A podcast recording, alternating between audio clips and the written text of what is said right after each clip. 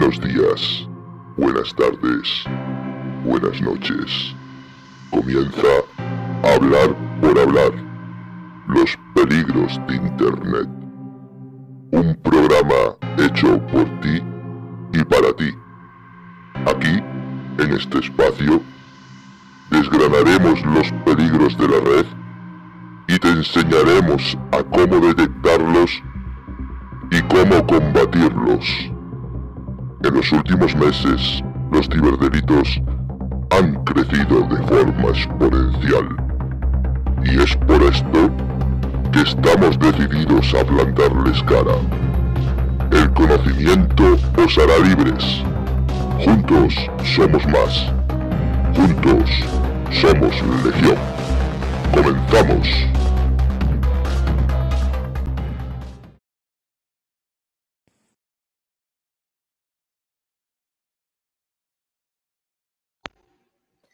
Muy buenas.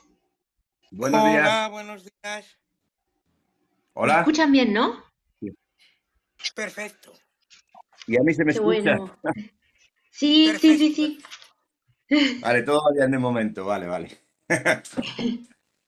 No, es que antes dio un fallo, ¿eh? Antes me, antes, eh, cuando he abierto yo hace un rato, eh, me ha dicho que estéreo no funcionaba, que me reconectara de nuevo. O sea que dije yo, uy, peligro. Eh, Está, está terrible la aplicación.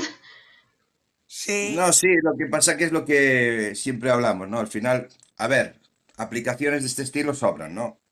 Bueno, Juanma ya sabe, y tú me imagino que ya sabrás también, que hay infinidad de aplicaciones que pueden hacer esto, o incluso lo podríamos hacer directamente por Telegram sin ningún tipo de problema.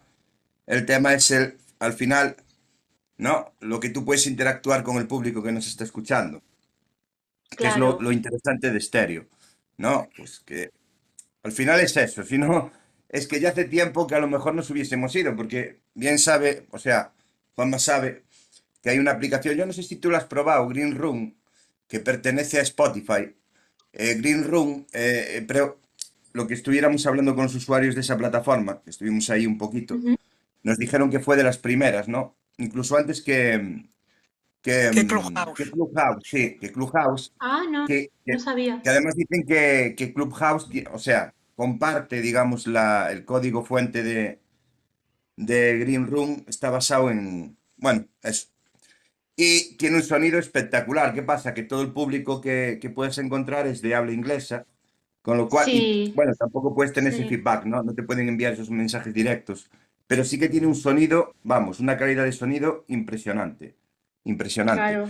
Fue, fue de Sí, que más me impresionó a mí a la hora de tema de, de audio, ¿no? Incluso he escuchado a un, a un chico que estaba cantando y tocando la guitarra y parecía que estaba sonando un disco, o sea, impresionante, ¿no? Eh, directo, increíble, ¿eh? Estaba sí. cantando en directo, pero se escuchaba como un disco de música. Y yo, joder, vamos, como calidad, claro, perdonando la expresión, ¿eh? Como calidad, bueno, vamos, ni estéreo, ni Clubhouse, vamos, no encontré ninguna hasta ahora. Pero bueno, La voy a probar solamente para escuchar. Sí, sí, puedes echarle un lo- ojillo, sí. sí, y lo bueno que tiene es que eh, aquí si por ejemplo quieres descargarte el audio en estéreo, tienes que irte a la, a la charla y descargarlo, pero en Green Room automáticamente cuando termina la charla te lo manda ya preparado y con la calidad que pide Spotify, con lo cual Sí, escogerlo, descargarlo y automáticamente subirlo a Spotify.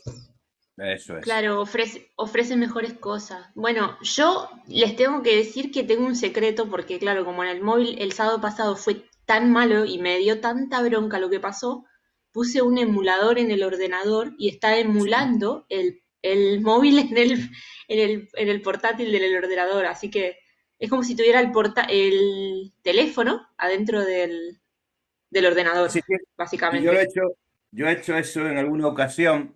También es verdad que ahora Windows 11 va a permitir instalar aplicaciones. Sí, de verdad, o sí, sí, sí, es verdad que de la tienda de Amazon, pero yo creo que habrá manera de descargarse la aplicación de, de estéreo e instalarla de maneras... O sea, quiero decir, Windows 11 te va a permitir la posibilidad de instalar aplicaciones de, de Android por medio de la tienda de, de Amazon, pero yo creo que habrá solución para poder instalar por fuera de la tienda de Amazon aplicaciones que no estén en la tienda de Amazon, con lo cual porque sabemos que posiblemente eh, Stereo no esté dentro de ese catálogo para poder instalar la aplicación en Windows 11, pero sí de una manera secundaria seguramente podremos descargar e instalar en Windows 11 Stereo, ¿no? Para tener, para prescindir de un emulador, que sea algo más no nativo, porque no va a ser nativo, porque también es una emulación, digamos, en segundo plano pero que sí que vamos a poderlo, yo creo que sí que vamos a poder instalar estéreo en Windows 11, ¿no? Para todos aquellos que tengan Windows 11, porque creo que es en esta última actualización que entra ahora, no sé si tú lo habrás escuchado, eh, Juanma, eh, que ya se va a poder instalar aplicaciones de, de, Android en Windows 11 por medio de la tienda, más o menos un catálogo de 5.000 aplicaciones. No creo que esté en estéreo dentro de ese, de ese catálogo, creo que no, no lo sé, habrá que verlo. Pero bueno, de todas maneras yo creo que de manera, o sea, una vez que no sea por la tienda de, Amazon que no podemos descargar estéreo porque no esté dentro de ese catálogo, nosotros descargándolo e instalando vamos a poder hacerlo igual. Yo creo que sí, no va a haber problema. Y de, todas formas, y de, sí, y de todas formas, perdona, perdona que te corte, Ana. También se va a poder hacer lo que está haciendo ahora, lo que estás haciendo ahora, Ana, de ver el, teléfono mediante un emulador, lo van a permitir hacer también nativamente en Windows. O sea, te va a hacer el espejo sin tener que instalar nada. Sí, también. Claro. De hecho, no sé cómo ha quedado la cosa, porque sí que Xiaomi había sacado una aplicación específica para, para hacer así, como un, estilo de espejo que reflejase, bueno, pues que mandase lo que estás viendo en, tu, en la pantalla de tu, de tu teléfono al, directamente al PC. O sea, utilizarlo como... Pero no sé qué quedó, la verdad, porque no, no le seguí mucho el rollo, pero bueno, Windows ya te permite hacer eso que acabas de decir, mm, Juanma. Lo que pasa que no sé si con el mismo resultado... Bueno, habría que probarlo. Yo lo único que he probado es, eh, como está haciendo hoy Ana, el tema de la emulación. Eso sí que lo he probado. Eh, y bueno, también lo he hecho directamente instalando en un PC eh, lo que es el, el sistema operativo de, Google. Em, y sí que te deja instalar, bueno, yo lo hice con, la versión no oficial, que te permite instalar la tienda de aplicaciones de Google, porque la versión oficial no te permite de momento, o creo yo que no, te, no sé si saldría algo por ahí aún. Y he instalado no. Stereo va muy bien.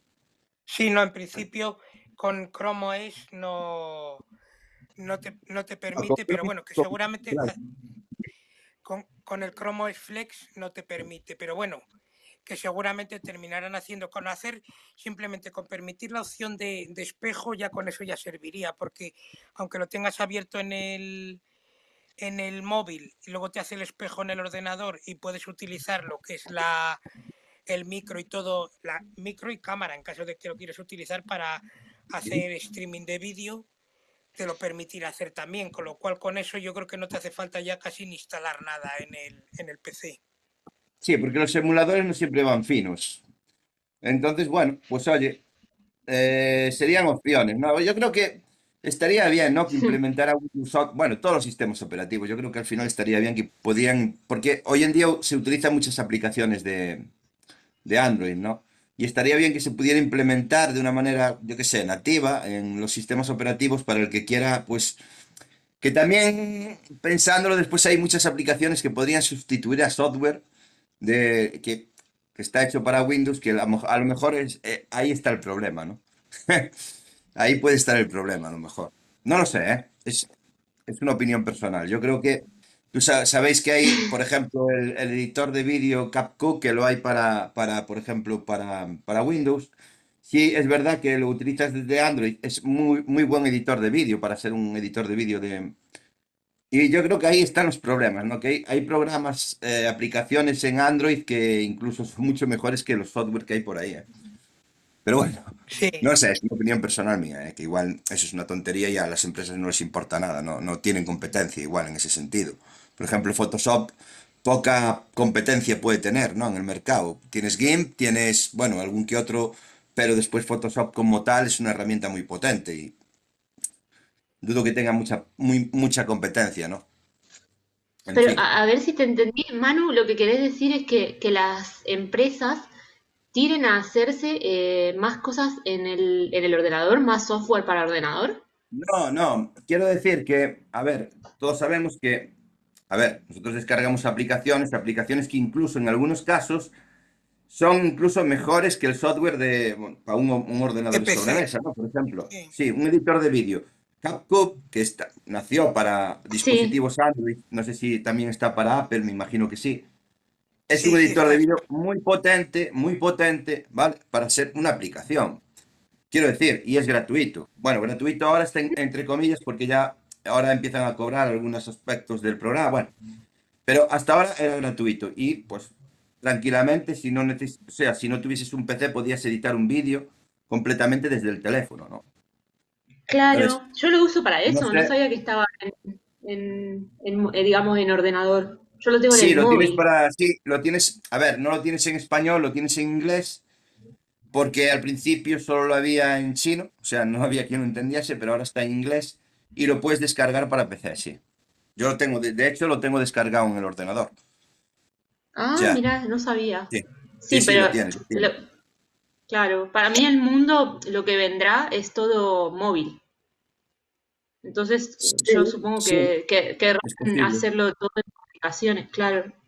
Bueno, por lo menos en las analíticas de, de las web, de, de todo, todo se está migrando, los diarios Sí, digitales, sé la... tampoco, y hablando un poquito que no tiene nada que ver con el tema que vamos a tratar hoy, hablando un poquito de esto, no sé cómo An- Android sí que sacó su propio sistema operativo basado en la nube, como todos sabéis y demás, pero no sé cómo se ha de- no sé cómo no se ha adentrado. Sabemos que, a ver, la cuota de mercado más amplia la tiene Microsoft, evidentemente, con Windows, ¿no?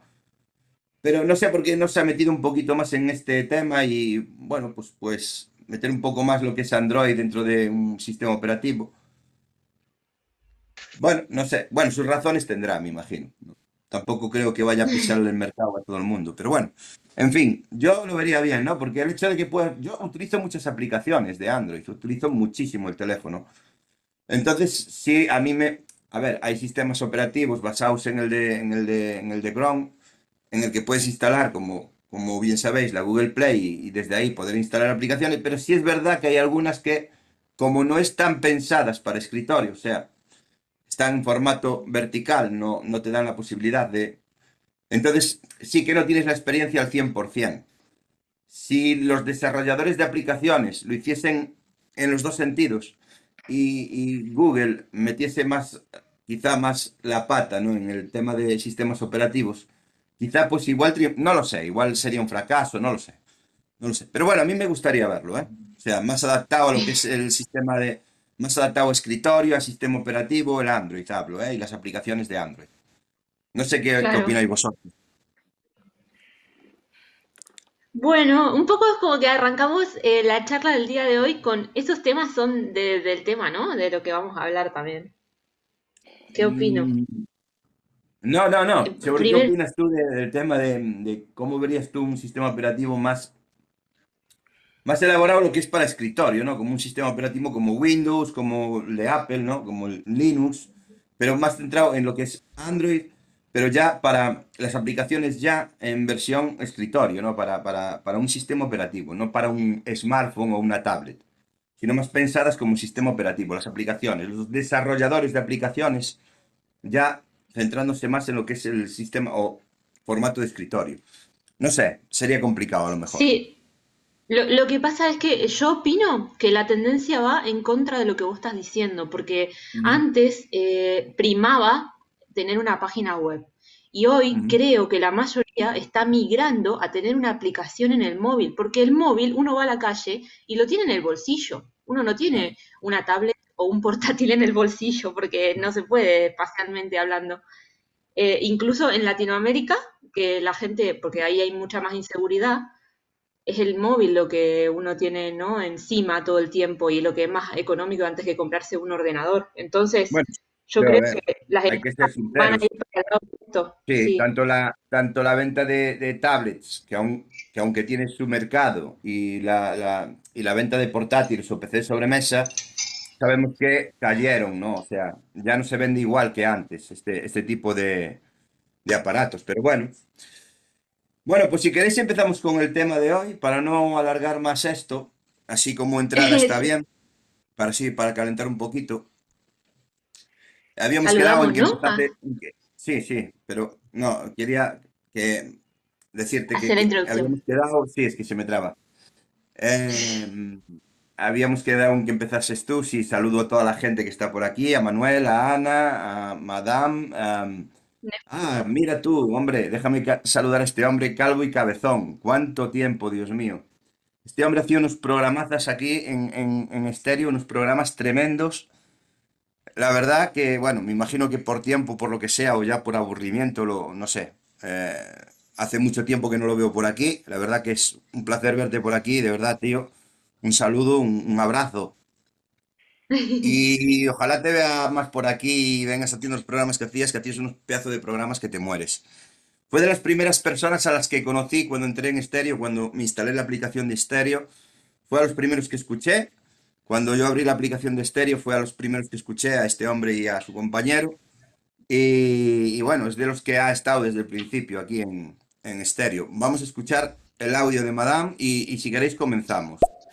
Bueno, yo no creo que el ordenador vaya a desaparecer, por cuanto puede resultar no tan portable como un móvil, pero realmente eh, hay un millón de cosas que se pueden hacer con el ordenador y con su potencia que no se pueden hacer con el móvil. Navegar en redes, mandar mensajes, usar WhatsApp, sí, obviamente, pero jamás un ordenador va a sustituir al móvil, jamás. Al contrario, los ordenadores, eh, los móviles subentraron porque escaseaba la falta de capacidad de ampliación de los chips de los ordenadores.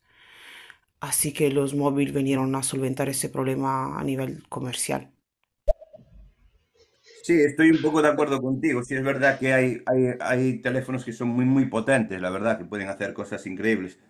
Pero sí es verdad que sustituir a un PC potente para a la hora de editar vídeo en 4K o sonido y demás, evidentemente con un móvil va a ser que no.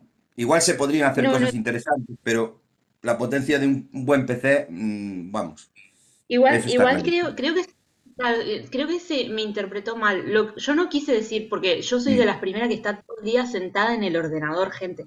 Estoy todo el Sí, día trabajando con el ordenador y con el móvil es difícil. Lo que quiero decir es que todas las empresas están apostando por llevar su producto al móvil para que la gente pueda llegar a él con el móvil, porque el móvil lo tenemos todo el día, estando fuera también, es, a eso me refería. Pero la gente trabaja y hace todo esto desde el ordenador, porque es el que tiene más capacidad para eso. sí, claro. Además, cuando estás editando texto y demás, cuando estás... eh, ¿puedes hacerlo desde un móvil? Sí, evidentemente, puedo hacerlo, pero no es lo mismo que hacerlo en un PC. Es- es- hay que ser Claro, sincero, no es lo mismo. Sea, hay trabajos que evidentemente necesitas un PC para realizarlos, no porque no pueda hacerlos el, el- el móvil, sino porque es mucho más cómodo. O sea, eso está claro. Bueno, pues Juanma, Ana, cuando queráis empezamos. Iba a empezar Ana hablando un poquito, introduciendo aquí a el tema de hoy, que es la evolución de la comunicación. Y cuando queráis empezamos vale. con el programa. Em- envía, ¿Vale? arranco. ¿O, o quieres, arrancar vos, Juanma? No, no, pe- perfecto, perfecto. Ana, empieza con, empieza con lo que habías comentado de los artículos y demás, y yo creo que ya empezamos con la charla. Yo creo que perfecto. Vale, sí. Sí, empiezo. Lo que quería hacer era, para la gente que nos está escuchando, era como una introducción que dé pie al, al tema del que es el que vamos a hablar hoy. Entonces, había traído dos artículos que ya era para el fin de pasado, pero no lo pude presentar, que tienen que ver con cómo se enseña, porque estamos con los medios de comunicación, cómo se enseña el periodismo hoy. Y quiero relacionarlo pensando en el tema de la evolución de los medios de comunicación. Entonces, el primero era de, Conversation, que es un portal digital hecho por la comunidad científica de la Universidad de Rey Juan Carlos. Lo que dice el artículo es que antes lo que primaba dentro del periodismo era eh, escribir y tener una buena agenda. Y la transformación digital voló esto por los aires y hoy eh, hay nuevas tareas y nuevos perfiles profesionales. Y yo quiero meter el dedo en la llaga con estos artículos para que nos dé para hablar. Entonces, las nuevas figuras, por ejemplo, son el Community Manager, el Digital Manager, el SEO, el Content Curator. Lo que está diciendo es que hay nuevas exigencias porque la tecnología se metió en el medio y hay que y, y los periodistas los lectores, los usuarios, todos los que consumimos, como los que lo crean, tienen que aprender de esa nueva tecnología y estamos como metidos en el medio y no estamos bien educados porque estamos en la transición. Entonces, eh, lo que dice el artículo este, el primero es que eh, hay que evitar viejos anclajes dentro de la docencia del periodismo, como la ruptura de la imagen del profesor en modo clásico, el tradicional. Y propone proyectos prácticos, es decir, que la gente que está estudiando haga, mm, ¿cómo se dice esto? Prácticas, ¿no? Becas eh, pagadas o no pagadas, pero que ya se vayan metiendo un poco en lo que es la realidad del periodismo hoy. Y aprendizajes de servicio, bueno, un poco lo mismo, eh, las becas. Después termina diciendo que el futuro se ve con muchísimas dudas y pocas certezas, pero que obviamente va a ser digital. Y eh, a partir de esto, bueno, mi punto es que hay una brecha gigante en la enseñanza del periodismo y la realidad actual. Yo soy, para los que no saben, soy estudiante de la carrera, entonces por eso lo traía, para saber qué, opinan ustedes de esto. Eh, y, el, y, justo en el campo de la comunicación es donde más se está viendo la brecha.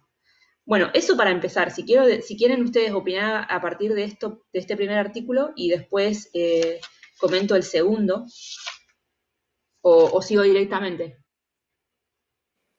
Sí, yo creo, yo creo que lo que comentas el, el tema de la, brecha, que, o sea, la, manera de, de, enseñar, vamos a decirlo de alguna manera, cómo es el periodismo, eh, a lo mejor ha quedado un poco, a lo mejor anclado en, en las bases que había antes, pero el periodismo, como, como lo entendemos a día de hoy, es que prácticamente llevamos un, al llevar un smartphone o un móvil o una tablet con nosotros, o mismamente si llevamos el, el portátil con nosotros, ya hacemos nosotros un poco de periodistas, hacemos un poco, eh, tenemos la, eh, el poder, entre comillas, de, de dar información em, y yo creo que se tendría que adaptar, lo que bien comenta Sana, es el, el, periodismo, la manera de enseñar el periodismo a estas nuevas, nuevas maneras de hacerlo, que no, no quede anclado, vamos a decir, eh, el periódico de papel, que era el típico de antes con los teletipos y demás,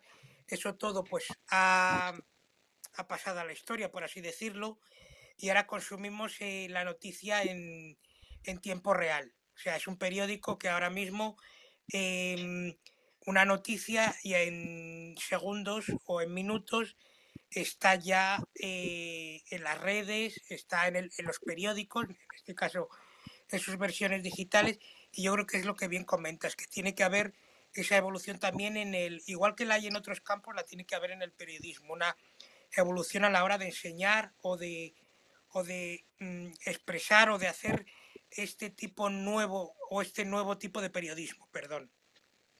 Claro, claro. E, en realidad, voy a dar mi opinión. Lo que, o sea, lo que hoy busqué estos artículos y, y, los traigo más que nada porque no es solo que el periodismo tiene que dar un giro la enseñanza y el periodismo en la práctica, sino porque es que lo digital nos atraviesa a todos. Entonces, las personas que lo consumimos tampoco sabemos consumirlo bien, porque la gente lee noticias falsas y no hace una búsqueda para saber si eso es real. Entonces, también los consumidores necesitan educarse en eso. Es como hay un analfabetismo mediático un poco. Pero eso nos atraviesa a toda la sociedad entera. A eso me refiero a que se está viviendo y es como a ver qué sale de esto. Sí, yo ahí estoy muy de acuerdo contigo. Además, hace poquito que, bueno, que estuvieron dando una, trágica noticia, ¿no? La de la niña esta que pareció asesinada dentro de una maleta, Lola, creo que si no me equivoco, en la que, bueno, se estuvo informa o dando informaciones bastante contradictorias unas con otras, bueno, todo un poco liado, de que si tráfico de órganos, que si esto que si lo otro, al final, pues la verdad que es que es, em, como decía bien Juanma también, ¿no? Que, decía que todos podemos ser un, reportero a pie de calle, ¿no? Tienes el, teléfono, sacas una imagen, pones un texto, lo subes. Y de hecho, eh, hay algo que me... Que bueno, tú, Ana, que eres aquí de Galicia, conocerás la voz de Galicia. Y a mí me sucedió, bueno, estuve, bueno, viví una situación X eh, durante la pandemia, cuando ya se podía salir a la calle en verano y alguien pues subió una imagen con un texto dando una noticia que la voz de Galicia cogió como noticia y la publicó en un periódico. A ver, no es que sea súper prestigioso, pero aquí en Galicia, por ejemplo, es algo que la voz de Galicia pues tiene su Sí, peso, la verdad. Entonces, el que lee esa noticia, ¿vale? Y, y tiene confianza en este periódico, Se puede creer en esta cree. noticia, pero esa noticia no era cierta, porque re- realmente los hechos no ocurrieron como relataba. O sea, entonces es lo que tú dices, que también decía que estoy muy de acuerdo en- contigo, en que hay que contrastar muy bien, hoy en día hay que contrastar mucho las noticias y ser uno mismo el que pues analice y vea qué puede ser o qué parte tiene verdad y qué parte no. Porque está muy complicada la cosa, hoy en día está muy, yo creo que está muy confuso todo. Yo creo que hay, yo no sé si, si estaréis de acuerdo conmigo, que hay muchos, no sé si periodistas o periódicos que utilizan las redes sociales para extraer noticias, porque ocurre, todo está ocurriendo tan rápido, ¿no? Todo ocurre tan rápido, pues como decía Juanma, Ana, Juanma, eh, Calvo Cabezón, Manuel, Ana, cualquiera que va por la calle y se encuentra con la noticia puede publicarlo. Luego, claro, evidentemente ahí no hay un periodista que cubre esa noticia, o a lo mejor no llega a tiempo para cubrir esa noticia, ¿vale? Entonces Claro, tiran de, tiran de ese artículo y lo, lo utilizan como bueno, que realmente no lo es, porque es como decía, lo hablábamos Juanma, en lo del juego este o el, el ejercicio este del, del teléfono escacharrado, ¿no? Yo te digo una cosa al oído, tú se lo dices al compañero y cuando llega la noticia ya no tiene nada que ver con, con la, con, con lo que se, o sea, con la primera, o sea, con el real. Y está ocurriendo, ¿eh? Está- con el caso de, de Lola, no sé si lo habéis visto, la infinidad de No, no. noticias que han salido respecto a este caso, que si tráfico de órganos, que si esto y que si aquello, al final pues queda todo un, un poco desvirtuado, ¿no? La noticia, claro, ¿cuál es la noticia real? Al final tienes que, como tú dices, contrastar muy bien las noticias en diferentes medios y hacer un análisis. Claro, es que en realidad la- la- lo que hace la gente, porque la gente informa, uno sube una foto, es lo que decía Juanma, al hacer eso uno está informando, que está comunicando, Sí, pero el sí. periodismo por detrás tiene un, eh, un estudio, un análisis, una investigación, va, habla con una fuente, con la otra y llega, exacto. Y, y yo creo que por eso hoy en día están habiendo tantos medios que no sé si los conocen en todo, en todos lados, Neutral, Maldita.es, Chequeado en Argentina, que lo que hacen es informar, pero se centran más en verificar si lo que otros medios están diciendo es cierto o es mentira. Entonces, uno les puede mandar un mensaje a ellos, de WhatsApp, de lo que sea, y decirles, esto es cierto, y ellos te, te responden y hacen sus análisis a partir de esa noticia que está circulando. Quizá, Hay, cada vez hay más de esto. claro, quizá estemos hablando más de un, de un periodismo independiente, un poco más libre, que se para un poco más a analizar la noticia y a investigar para dar una noticia quizá más acorde con la realidad y más veraz, ¿no? Hoy en día, por, pues, por lo que digo yo, por los tiempos igual, pues no se paran a analizar o investigar en la noticia, ¿no? En sí. Por eso se da, a veces se, están dando noticias falsas porque beben de fuentes que realmente no son buenas. No es como en el caso de la... Es que yo, lo que más me llamó la atención es que yo llegué de la playa, yo estaba en la playa, ocurrió un suceso, se publicó en Facebook, eh, eh, este periódico que he mencionado antes cogió la noticia de esta red social, lo publicó como, como tal, como noticia, y cuando, cuando yo llegué al bar donde suelo parar, la persona que atiende había, había interiorizado que esa noticia era la buena, o sea, claro, esa persona no había estado allí, yo sí. Entonces yo te lo podía discutir porque he estado y no ha pasado, no ha ocurrido esto que dice la noticia. Pero todas esas personas que no han estado y que no tienen un contacto directo conmigo no saben cuál es la noticia real. Están, están hablando de algo que no, no ocurrió. Porque no ocurrió así, claro. Claro, eso es como lo riesgoso. Hay, hay audios, ¿no? Sí, sí, Sí, voy a poner para audios. audio, sí. Vamos allá. Hola, con respecto a lo que estoy hablando, estoy totalmente de acuerdo. Hay que ver realmente lo informativo, las noticias, las fuentes. El problema es que desde las propias noticias de televisión ya nos están dando esa información mal. O sea, es como si se basaran en una noticia de alguien y ya todo el mundo la copia. Eh, yo evidentemente no llego a esos niveles, tengo un- una web informativa de, de temas de discapacidad y salud e intento informarme directamente en las propias asociaciones, en las diferentes fuentes de, de la propia enfermedad. Y eso requiere muchísimo tiempo. Un tiempo que la gente hoy en día no tiene o no quiere tener. Y ese es el problema. Si yo pillo, subo cualquier información y luego de esa información me la copian 20, al final todo el mundo está dando esa noticia, por lo cual tú te la crees. Y da igual lo que, lo que estés diciendo, puedes inventarte. Bueno, y si me lo permitís un momento, si me lo permitís un momento, quería hacerle un poco de publicidad a la página de, de Ana. Somos Disca, la Ah. podéis, encontrar, podéis encontrar a Somos Disca en, en- en Instagram y también su página web, Somos Disca, que eh, tiene artículos súper interesantes que de verdad que os recomiendo que os leáis, porque tiene una web muy, muy, muy profesional, ¿vale? Y os la recomiendo, ¿vale? ¿A, a- a qué se dedica, Manu? ¿Ana? Sí. Sistema de Artículos de- capacidad. sí. Eso es. Ah, qué bueno. Entonces, todas las personas que estén buscando... Sí, Tiene Sí, sí, además, sí, tiene sí. además, aparte, aparte de la web que, que da visibilidad a, ¿cómo se llama? Todo el tipo de dolencias, enfermedades y discapacidades que, que hay ahora en el día a día. Tiene también un, un proyecto que me parece súper bonito, que es el de Gente Titánica, que, que lo Sí, tiene en, YouTube, sí. en, Yu- en YouTube, que es un, un video podcast en donde hace entrevistas a las, a las personas para dar visibilidad a esas enfermedades raras o dolencias que, que por Sí, desgracia... que igual no pues, tienen tanta visibilidad o que no se habla tanto de Sí. ellas y que ella pues está haciendo unos artículos, ya digo, tanto su blog o página web, como queráis llamarle, como su canal de YouTube o su, o su perfil en Instagram, os lo recomiendo. Somos Disca, de verdad, buscarlo. O Gente Titánica, como bien decía Juanma en YouTube, que tiene, bueno, pues cosas muy interesantes, la verdad. Yo os lo recomiendo. Qué bueno. Ujú. Qué bueno. Da, da, da luz, claro, a esas cosas de las que... Y, y referente a lo que decía Ana, sí que es verdad. ¿eh? Eh, ah. Sí, ha- hace, eh, también lo quería traer. Hace unos días hubo en, en Zaragoza un congreso de los medios de comunicación justo yendo a este tema.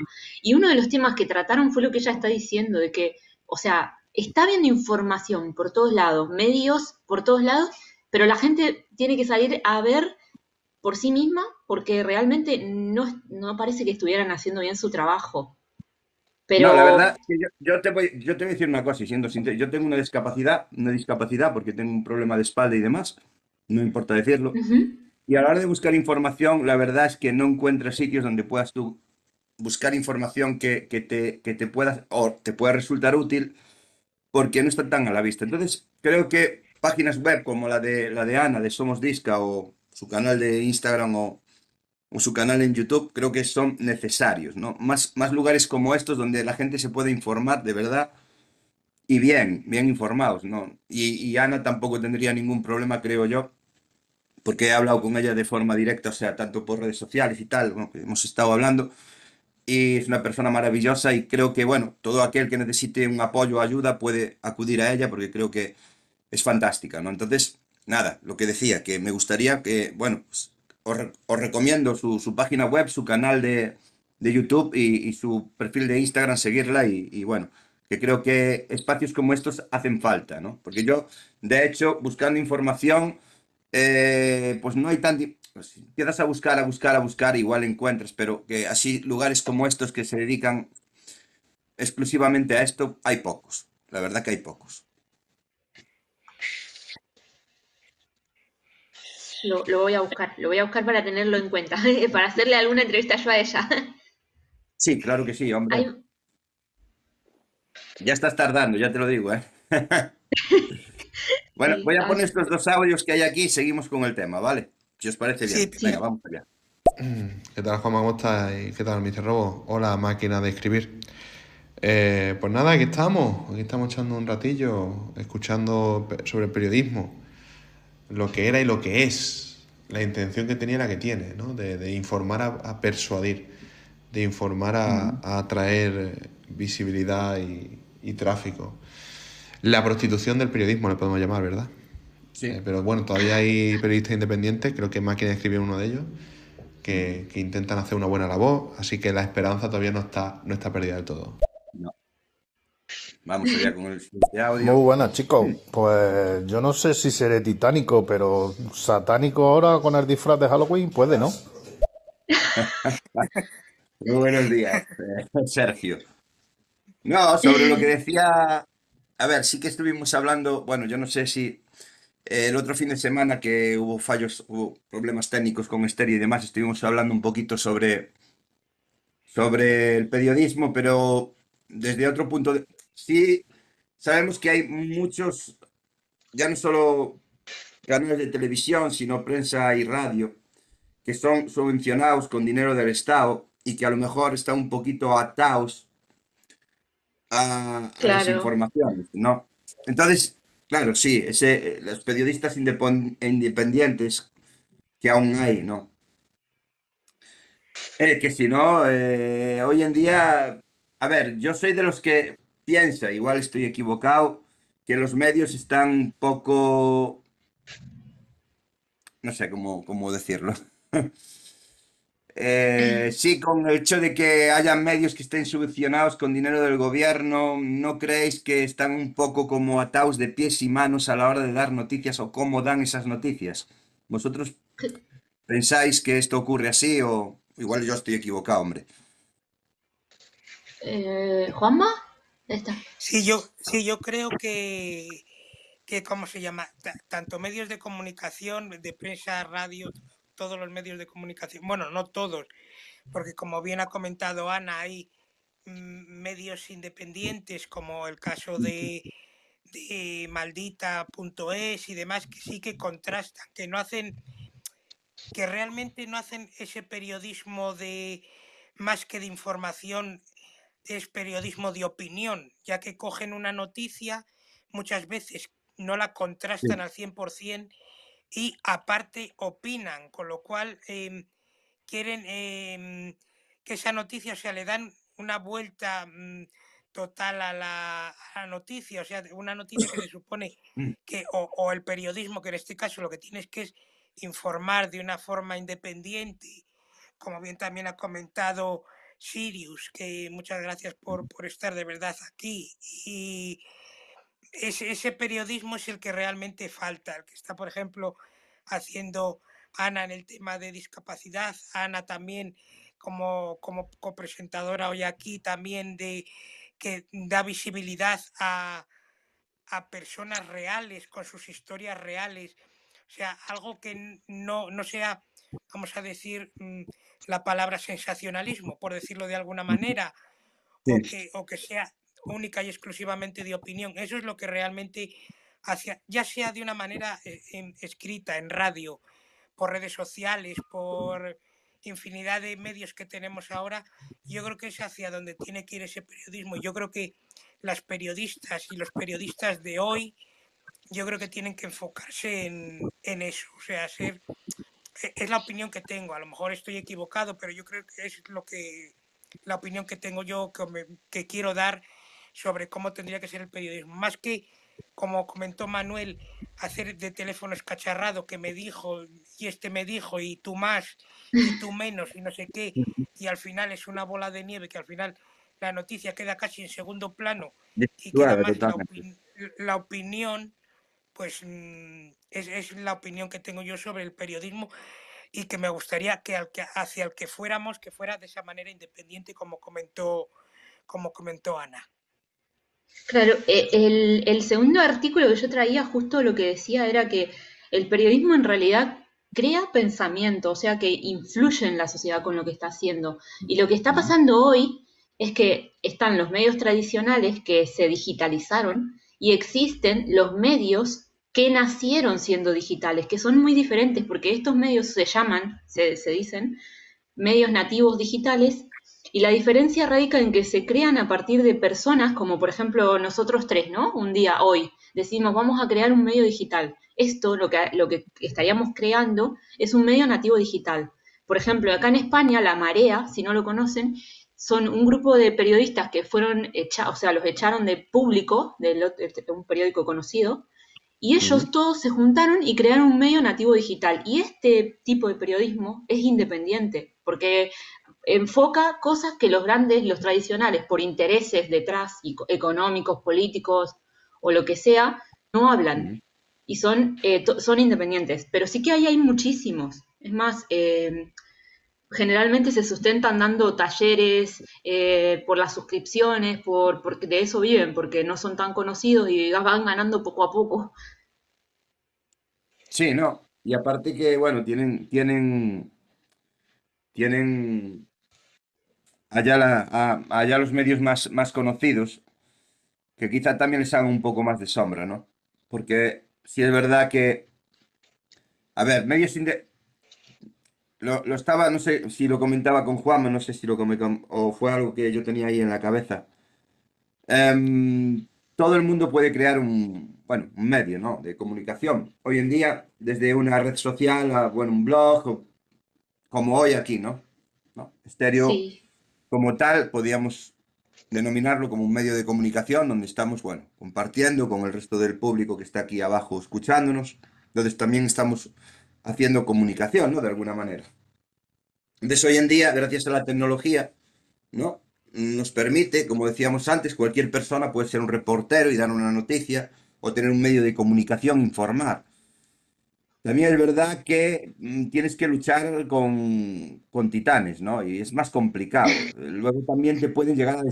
Claro, eh, te pueden llegar a, a, desacreditar, porque evidentemente ellos pues son fieles a ciertos intereses. O sea, tampoco quiero demonizar lo que es eh, la comunicación o la prensa y demás, ¿no? Pero sí es verdad que al estar subvencionados por partidos políticos o, grandes empresas, bueno, pues sabemos que atienden a, pues, desde mi punto de vista, ojo, eh, que puedo estar equivocadísimo, pero sí sabemos que hoy en día el tema que bien tú decías, que hay que contrastar mucho la información porque está, yo creo que está muy adulterada, ¿no?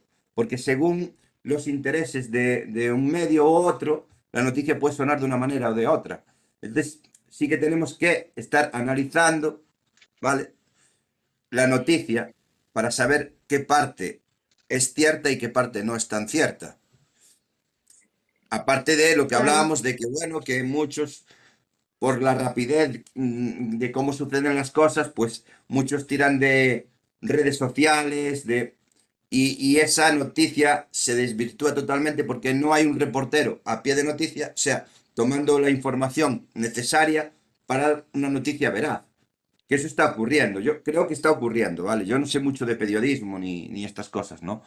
Quizás tú que estás estudiando, de, bueno, estás haciendo la carrera y evidentemente... Está, tenés razón, Manu, sí que está ocurriendo. Doy mi opinión de cómo yo veo las cosas, ¿no? Como yo las estoy, como las veo, como las vivo, y creo que Claro, ocurre todo tan rápido, tan sumamente rápido, que es muy complicado tener un reportero en cada noticia, ¿no? En cada, en cada lugar donde sucede esa noticia. Entonces, sí que tiran mucho de lo que la gente, bueno, pues son como reporteros a pie de calle, que van subiendo a sus redes sociales y los periodistas beben de esas fuentes, que igual están equivocadas, como en el caso que comentaba antes, eh, y que tenemos que tener mucho cuidado hoy en día con lo que leemos, porque no todo es cierto. Y después está la parte en la que, bueno, como yo digo, hay eh, medios que están subvencionados por partidos políticos, por empresas que atienden a ciertos intereses. Yo creo que eso es obvio. Sí, e histórico, creo que eso es de, largo. Sí, porque hablábamos, eh, el, el, otro fin de semana hablábamos del cuarto poder. Yo no creo que los medios de comunicación, o sea, lo que es televisión, prensa escrita, radio y demás sea el cuarto poder. Yo creo que tiene mucho más, más poder que, eso, ¿no? Tiene muchísimo poder, llega muchísima gente y según cómo se utilice puede incluso pues, ser peligroso. Mm, sabemos que hoy en día, con todo lo que está ocurriendo en el mundo, ah, centrándonos en el tema de Ucrania y Rusia, el conflicto, que sabemos que no todo lo que nos está llegando por parte de un mando u otro es cierto discernir entre lo que es real y no, y no lo es es complicado. Pero sí que un claro ejemplo podía ser la, guerra entre Ucrania y Rusia en este, en este aspecto, de cómo nos llegan las informaciones, las noticias, las imágenes, los vídeos que vemos y que consumimos, y saber discernir entre realidad o no. Creo que en esto estarás de acuerdo conmigo, o estaréis de acuerdo conmigo, que es bastante complicado. Es bastante complicado. Eh, lo que, lo que está faltando, que es lo que se habló en el Congreso este de Zaragoza, es que es lograr que la gente vuelva a confiar, pero para eso es como que hay que buscar, yo por lo menos consumo medios independientes, por, por lo mismo que está diciendo, que los grandes medios tradicionales y lo que dijo, creo que fue, no sé si fue Sergio o Sirius, de que hay manipulación. Entonces, como lo sé, mm, la noticia sí que la busco, pero no me, no me baso en ellos. Voy a los independientes para ver qué están diciendo, pero yo creo que lo que se está perdiendo es la confianza en, en los que dan la información. Las personas estamos perdiendo la confianza y es lo que habría que volver a recuperar. Y el tema es que al final estamos, digamos, sobreinformados, ¿no? Demasiado informados, demasiada información, demasiado ruido, ¿no? Ese es un problema, Sí, ¿no? Cuando, claro, porque ahora, hoy en día, gracias, gracias a Dios, digamos, ¿no? Entre comillas, ¿no? Tenemos, el, eh, tenemos libre acceso a la información gracias a Internet. Cualquiera que, que busque un poquito puede tener información de, de cualquier cosa que, que le interese. Estamos sobreinformados, de- demasiado informados, que eso crea tanto ruido que al final es, como decía yo, es muy difícil distinguir, ¿no? Muy difícil, o sea, cada uno después, foro interno, como digo yo, pues oye, tendrá que, bueno, pues ir analizando y valorando qué, qué parte de esa noticia o qué partes de esas noticias son o no reales. Pero cada vez se vuelve, o sea, se está haciendo más complicado lo que es la comunicación ha avanzado, ¿no? Es evidente que gracias a la tecnología la, comunicación, cómo se realiza o ha avanzado muchísimo, tanto en televisión. Sabemos que ahora la radio, por ejemplo, hay muchas cadenas de radio que ya están haciendo sus programas en Twitch. Una manera diferente de hacer la radio. Ya no solo los escuchamos, sino que también los podemos ver. Es una manera también, digamos, de esa, esa evolución, ¿no? De, por ejemplo, de la radio. Antes la radio, tú encendías la radio, escuchabas al locutor, te lo podías imaginar.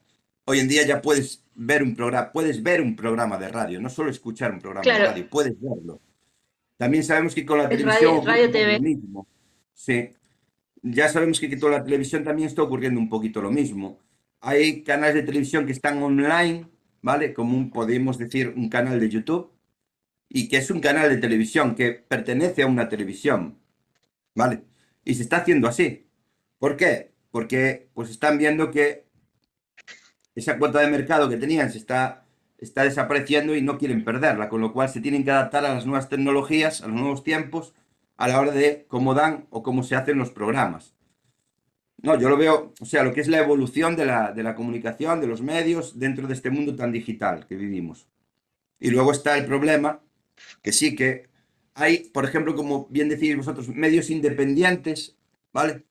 Pe- Periodistas independientes que crean sus propios medios dentro de, de Internet, porque es la ventaja. Antes era más complicado, pues, claro, la infraestructura que tú tenías que tener antes para informar, o sea, para crearte un periódico de, de- o sea,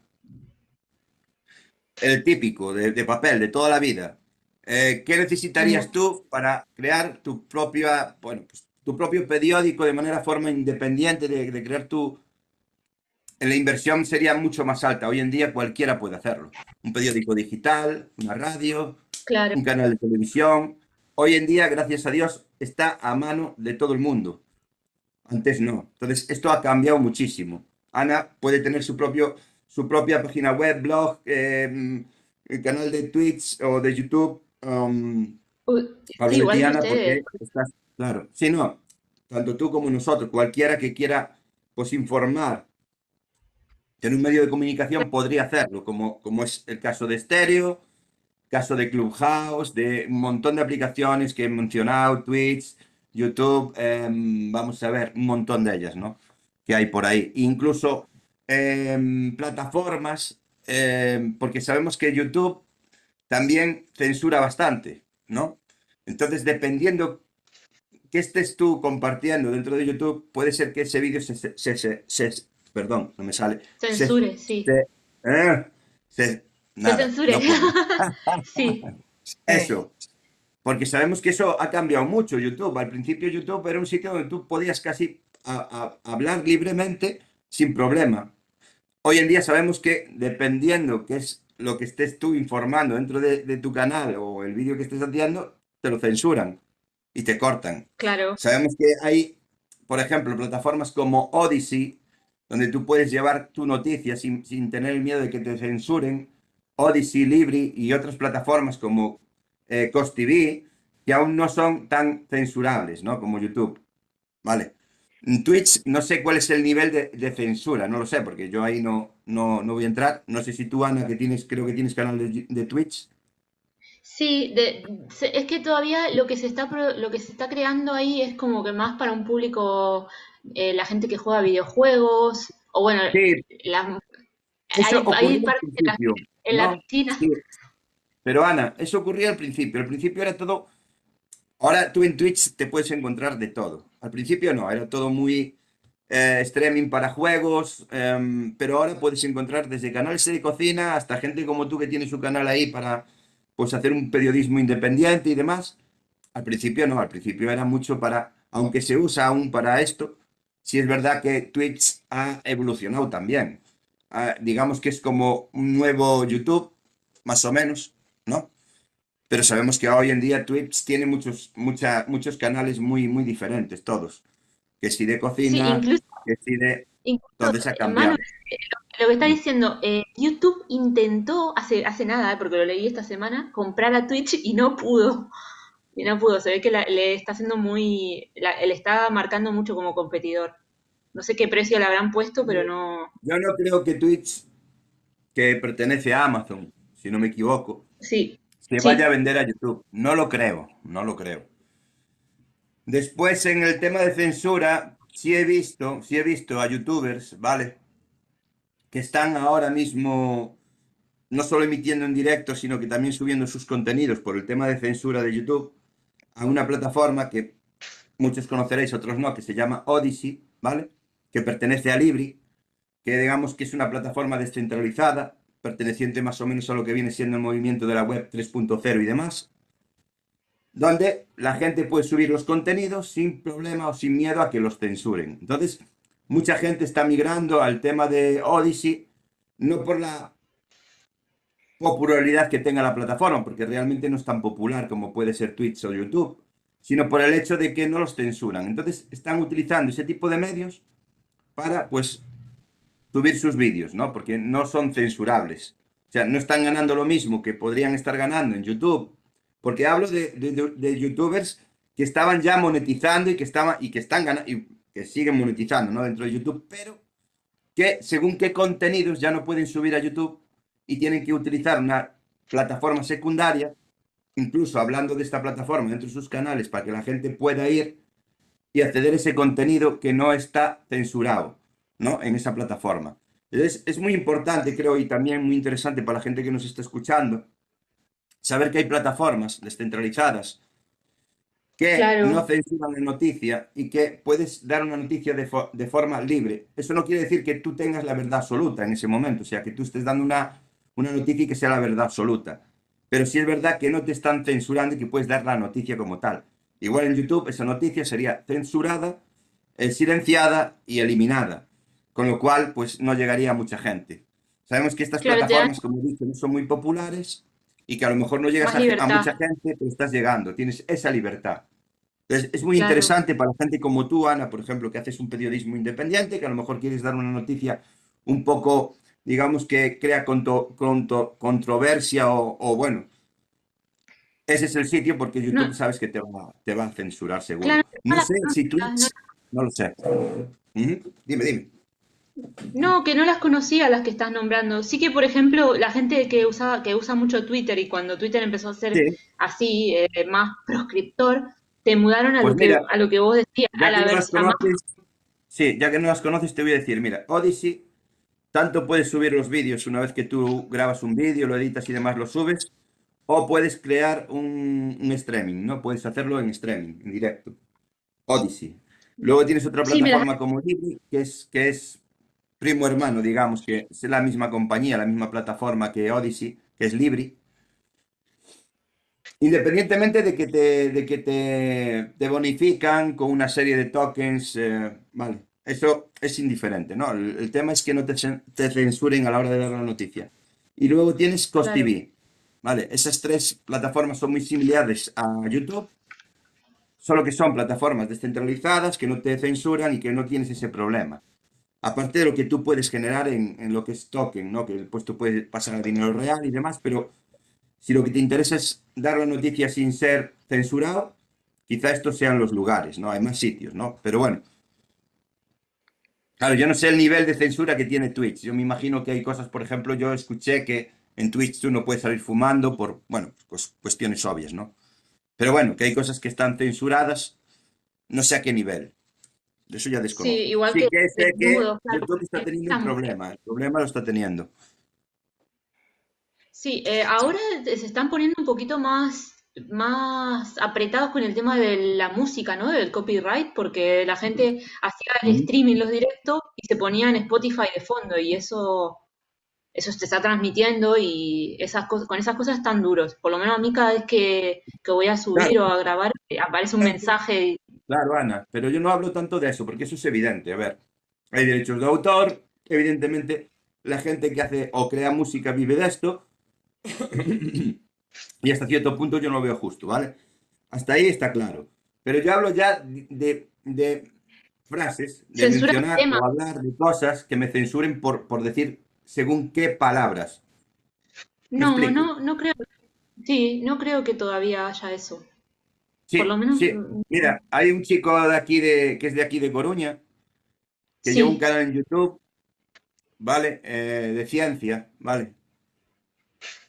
Y este día hizo un vídeo en el que mostraba ciertos periódicos que tenía que, ¿vale? Tachar ciertas palabras para que YouTube no, cen- no censurase su vídeo. ¡Qué trabajo! tiene un Pobre. canal grande. Sí, sí, no, es un chaval que tiene un canal grande. eh, creo que es Atraviesa lo desconocido, si no me equivoco ahora. Sí, atraviesa, no sé si lo conoceréis, Atraviesa lo desconocido. Bueno, pues ha subido un vídeo hace poquito en el que tiene que ir tachando las palabras para que eh, YouTube no censure su vídeo. Hasta ese nivel estamos llegando. Sí, también, Sí. también Ya están, eh, impl- impl- eh, también están implantando, ¿cómo se llama? Eh, mucho, lo que es muchos requisitos y mucho tema Sí. de, de a la hora de subir eh, contenido a en TikTok. Ujú, También Sí, están también. poniendo Sí. bastantes, fi- bastantes filtros y demás, pues, eh, pues porque hay gente que monetiza el contenido y demás y no Ujú, quieren tampoco eh, abrirlo, que, que un- por un lado no quieren abrirlo, pero em, es que una vez que ya se ha abierto, como si dijéramos, la caja de los truenos que has permitido que entre, ¿cómo se llama?, todo tipo de contenido, el cerrarlo ahora ya es mucho más complicado. O sea, ya es, e- es muy difícil tanto en el tema, hablamos de TikTok, eh, Twitch, eh, etcétera, etcétera, en cualquier, cualquier plataforma. Sí, porque ahora todas están empezando a abrir un poco lo que es la monetización dentro de sus plataformas. Sí, es verdad que yo creo que es una de manera injusta, ¿no? Porque, a ver, nosotros hoy aquí estamos haciendo contenido, estamos creando contenido, mejor o peor. Eso después ya la gente que nos escucha tendrá que valorar si le gusta más o menos, pero sin embargo, y sin ninguna duda, contenido, ¿vale? Y Sí, creo que todos como creadores de contenidos deberíamos percibir, no en este caso, ¿no? Por ejemplo, en el caso de Stereo, la verdad, aquí no hay publicidad, no hay ninguna fuente de ingreso que pueda de alguna manera repercutir en los usuarios que crean contenido aquí dentro, ¿vale? No hablo de Stereo, hablo de plataformas más grandes como pueda ser Instagram, Twitter, Facebook, eh, YouTube, em, etcétera, etcétera, etcétera, que sabemos que esto solo repercute en algunos usuarios con una cantidad X de seguidores, etcétera, etcétera, etcétera, cuando yo creo, y esto es una opinión personal mía, que debería ser de forma igual para todos los que crean contenido. Esto es una opinión personal mía. Y creo que esto tendría que cambiar, porque al final, sí es verdad que gente como, por decir alguien, em, yo qué sé, em, em, Ibai, ¿vale? Que mueve masas y masas de gente. Está claro, es, es normal, pero es que eso ya cae de cajón. Pero claro, que yo tenga la, por ejemplo, ahora no sé si sabréis que Instagram va a incorporar la posibilidad de que tú puedas monetizar tu canal, o sea, tu canal, no, perdón, tu, tu cuenta, o sea, tu perfil de, de Instagram, ¿vale? Eh, en el tema de Reels y demás, pero bueno, solo estará reservado a algunas personas o algunos usuarios que cumplan ciertas o ciertos requisitos. Digo yo. Claro, sí, co- que yo, sí, como TikTok, claro, TikTok. por ejemplo, tú, ¿no? Ana, yo qué sé, pues tengo 300, 400, 500 seguidores, digamos, por decir algo, los que seas que tienes en, en Instagram. A lo mejor de esos 500 seguidores, que son reales, ¿vale? A lo mejor hay 20, 30, 40 personas que quisieran suscribirse por apoyarte, por lo que estás haciendo, y no pueden porque no se lo permite la plataforma. Yo no lo veo justo, porque tú estás creando contenido, y buen contenido. Entonces, ¿cuál es el problema? Que tengas pocos seguidores, pero pocos o muchos, ellos decidirán si quieren o no suscribirse al contenido que tú les vas a dar en exclusiva. A eso me refiero, que todo el mundo debería tener esa posibilidad, ¿no? Porque aunque tú no vas a vivir de esto, ¿vale? Quizás sea una ayuda que tú sigas creando ese contenido, ese buen contenido, in- incluso invertir ese dinero o revertir ese dinero en, en, bueno, material para crear cada vez mejor contenido. Y creo que es justo, creo que sería lo justo. Pero bueno, eso es, otro- eso, eso es otra historia, ¿no? No, sí, yo, pienso lo mismo, sí. A Ibai le paga Twitch directamente, chicos, no sé si lo saben. Sí, O sea, lo que quiero decir es que ya no, no es que es por la cantidad de gente que lo sigue, sino que él ya llegó a un punto en el que negocia con, con Twitch y Twitch le da, le da un sueldo, ¿no? Entonces, pero lo obliga a, a que él haga cierta cantidad de horas en directo. Es, es como un trabajo, digamos ya. Sí, que es un- empleado, un- como vamos a decir, un trabajador de Twitch. Esa- sí, exacto. sí. ¿Queréis Sí, no, a ver, a los ver, hay gente que tiene contratos con Twitch, sí. Es que le Bueno, hacen a publicidad a la, a la audios. red. Sí, sí, sí. Mm, Perdonad, voy a poner estos audios. Vamos a ver, Sergio. Bueno, chicos, había mandado un audio, pero por lo que sea, el dedo se me quedó pegado y nada, eh, ya no en tema de humor. Yo creo que la comunicación a día de hoy es una de las herramientas más poderosas del ser humano. Pero ojo, cuidado, ¿eh? Eh, el cómo comunicar, eh, en qué momento comunicar y qué hacer, ¿no? Eh, sobre el periodismo, uff, es como la abogacía, ¿no? Eh, a veces es preferible tener más periodistas o abogados que no tener científicos o ingenieros, ¿no? Pero bueno, de todo tiene que haber un poco. Ahora, lo importante de la comunicación no es dar una noticia, sino lo que hay detrás de la noticia.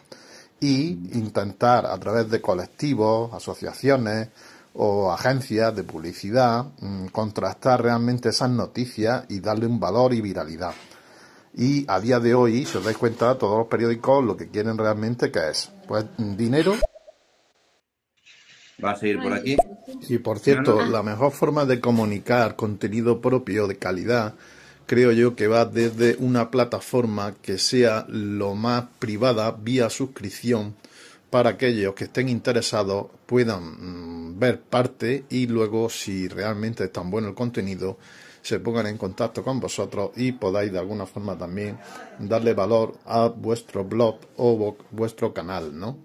Eh, pero mm, hay realmente tanta competencia y hay tantas plataformas que te ofrecen, ¿no? Darte todo gratis y ayudarte a tal que yo pienso que lo mejor que podéis hacer es desde vuestro mm, dominio propio, que a día de hoy es muy fácil buscar uno interesante, corto, que se quede con un título creativo y publicar vuestras noticias todos los días pero mm, con profesionalidad, como decía Manuel, ¿no? Y seriedad, porque si no, habrá gente que no crea en vosotros, incluso os tiren y os... Eh, bueno, y eso sobre lo que está hablando ahora Juanma, que me viene muy rápido a la mente, sobre TikTok y Instagram y otras redes sociales donde subimos contenido. Ojo, cuidado con las envidias. Aquellas personas que te banean ¿eh? o te denuncian y luego vete tú a ver cómo tus contenidos que has publicado ahí, más tus usuarios, cómo los recuperáis. De ahí lo que os insistía antes, ¿no? Que hagáis vuestra propia eh, web, web blog o blog vídeo y desde ahí partáis y con vuestra contraseña y hacia el infinito y más allá.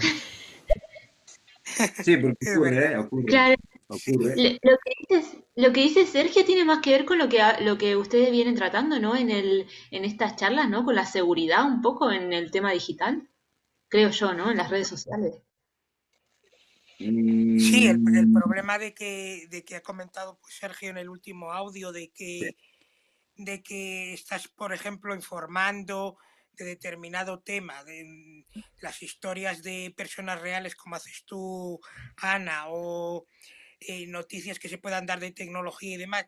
Y lo que comenta Sergio, que claro, todos eh, podemos informar y a la vez habrá gente que a lo mejor no le guste tu contenido y te, te baneen o te hagan o cojan y hagan que tu cuenta deje de ser eh, eh, visible y ya no puedas comunicar. Eso también tendrían que mirarlo muy bien para el tema ¿eh? de, del, del periodismo. O sea, vamos a ver, no quiere decir que todos los que den información van a, vayan a ser periodistas ni digan todo lo, la verdad de todo lo que se está, se está diciendo, pero claro, tienes el problema de que en esas redes sociales, si caes bien o no caes bien, vas a ser baneado o vas a ser eh, denunciado, reportado en la palabra que quieras decir y luego no vas a poder no vas a poder informar, con lo cual la opción que comenta Sergio de tener el, la web o un canal en ya sabemos como habéis comentado tanto Ana como tú Manuel de que mm, Twitch y demás son muy restrictivos a la hora de determinados temas, determinadas palabras y demás, hacerlo en una plataforma independiente mediante una página web propia, que sí que puede, puedes recibir comentarios eh, de gente que no esté de acuerdo con lo que dices. Bueno, sí puedes recibir ataques, ya sabes, igual enlazando un poco con los temas que hacemos en otros programas, puedes recibir ataques y te tiran la página web abajo. Pero bueno, ya es más, eh, más difícil, o sea, ya puedes informar que no, que no opinar, sino inf- informar y que sea una información verídica, o sea, una información independiente en la que tú des esa, esa noticia, no lo primero que te llega lo sueltas, sino que contrastes, como bien comentaba Ana al principio, estos medios independientes, que contrastes esa, esa noticia y no des lo primero que te llega lo lanzas. Porque ya sabemos que eh, al día de hoy una noticia en cuanto la ves en un sitio ya va a través de redes sociales, a través de WhatsApp, a través de... y se expande de una manera que luego el frenar eso es que es prácticamente imposible. sí, no. No, además sí que por lo que estaba diciendo a mí, me, bueno, me, me comentaba Ana, la de Somos Visca, ¿no? A, a- a lo que viene el tema Sí, este de te, denuncian, bueno, no sé, mi cuenta, y- porque yo llevaba tiempo sin usar mi cuenta de Instagram y últimamente lo estoy usando un poquito más. Y soy, bueno, tú sabes, Juanma, no sé si, bueno, creo que te lo comenté. Lleva como unas tres semanas, es que era eh, automático, ¿no? Se me, eh, eh, Instagram me estaba bloqueando todo el tiempo. O sea, me decía que estaba utilizando software, no sé qué, no sé cuánto, y me metía bloqueo, bloqueo, bloqueo, y yo no podía subir nada. Yo no sé si porque había alguien que estaba denunciando la cuenta, que supongo que sí, por el motivo que fuese, ¿no? Que al final, pues tampoco es una cuenta que tenga tantos seguidores, y al final, pues todo lo que pueda decir no, trasciende tanto. Pero sí alguien que, por el motivo que sea, pues se le metió entre ceja y ceja y cada, pues a lo mejor estaba bloqueado y cuando me tenían que quitar el bloqueo, me metían otro bloqueo más encima del bloqueo que ya tenía y así constantemente. O sea, sin, sin prácticamente, o sea, no podía dar un like, no podía dar un comentario, no podía subir nada. O sea, ¿cómo me estás bloqueando si realmente estoy cumpliendo los días de bloqueo? Y realmente yo no puedo estar interactuando ni subiendo nada, con lo cual, ¿por qué me vuelves a bloquear? No tiene sentido, ¿no? Y me estaba ocurriendo, o sea, era semana tras semana, bloqueo tras bloqueo. O sea, pero bueno, supongo que tendrá algo que ver con esto, ¿no? Al final que a alguien se le mete entre ceja y ceja el hecho de que por lo que sea no le caigas bien o lo que estés diciendo no le guste y te, y te bloqueen y punto, y no hay más. Pero bueno, son cosas que pasan, ¿no? Al final tampoco hay que darle mucha más importancia. La verdad que sí que hay formas de pues, crear un medio, como bien dice Sergio, Pero todos sabemos lo difícil que es destacar entre tanta competencia, porque hay mucha competencia. Hoy en día, pues es lo que tiene Internet, tiene su parte buena y su parte mala, y la verdad que tú sales con tu blog, bueno, tu página web, o bueno, eh, es complicado y más si estás dentro de un nicho donde hay mucho, mucha competencia. Cuanta más competencia tiene, más difícil, porque hay páginas web que ya llevan ahí muchísimo tiempo, que ya tienen un público, un tráfico, y que evidentemente desbancar a estas páginas web es muy, muy, muy complicado, por no decir casi imposible. Entonces, es difícil destacar dependiendo del nicho que hayas escogido. Por ejemplo, a lo mejor en tu caso, Ana, el tema de la comunicación, prensa, lo que sea, destacar o hacer destacar ahí tu blog, que sí que se puede, sí. Que vas a tener que trabajar mucho también, eso te lo digo ya. Sí, sí. Muchísimo, Sí, porque es, es muy difícil destacar entre tanto, en un nicho tan, a lo mejor tan saturado, ¿no? claro, Entonces, cuando estaba diciendo Sergio, es que cuando Sergio empezó a, eh, mandó el audio, yo pensaba lo mismo que está diciendo ahora, digo, es que es muy difícil venderse y, o sea, de manera cerrada y con, porque hay mucha competencia, mucha competencia.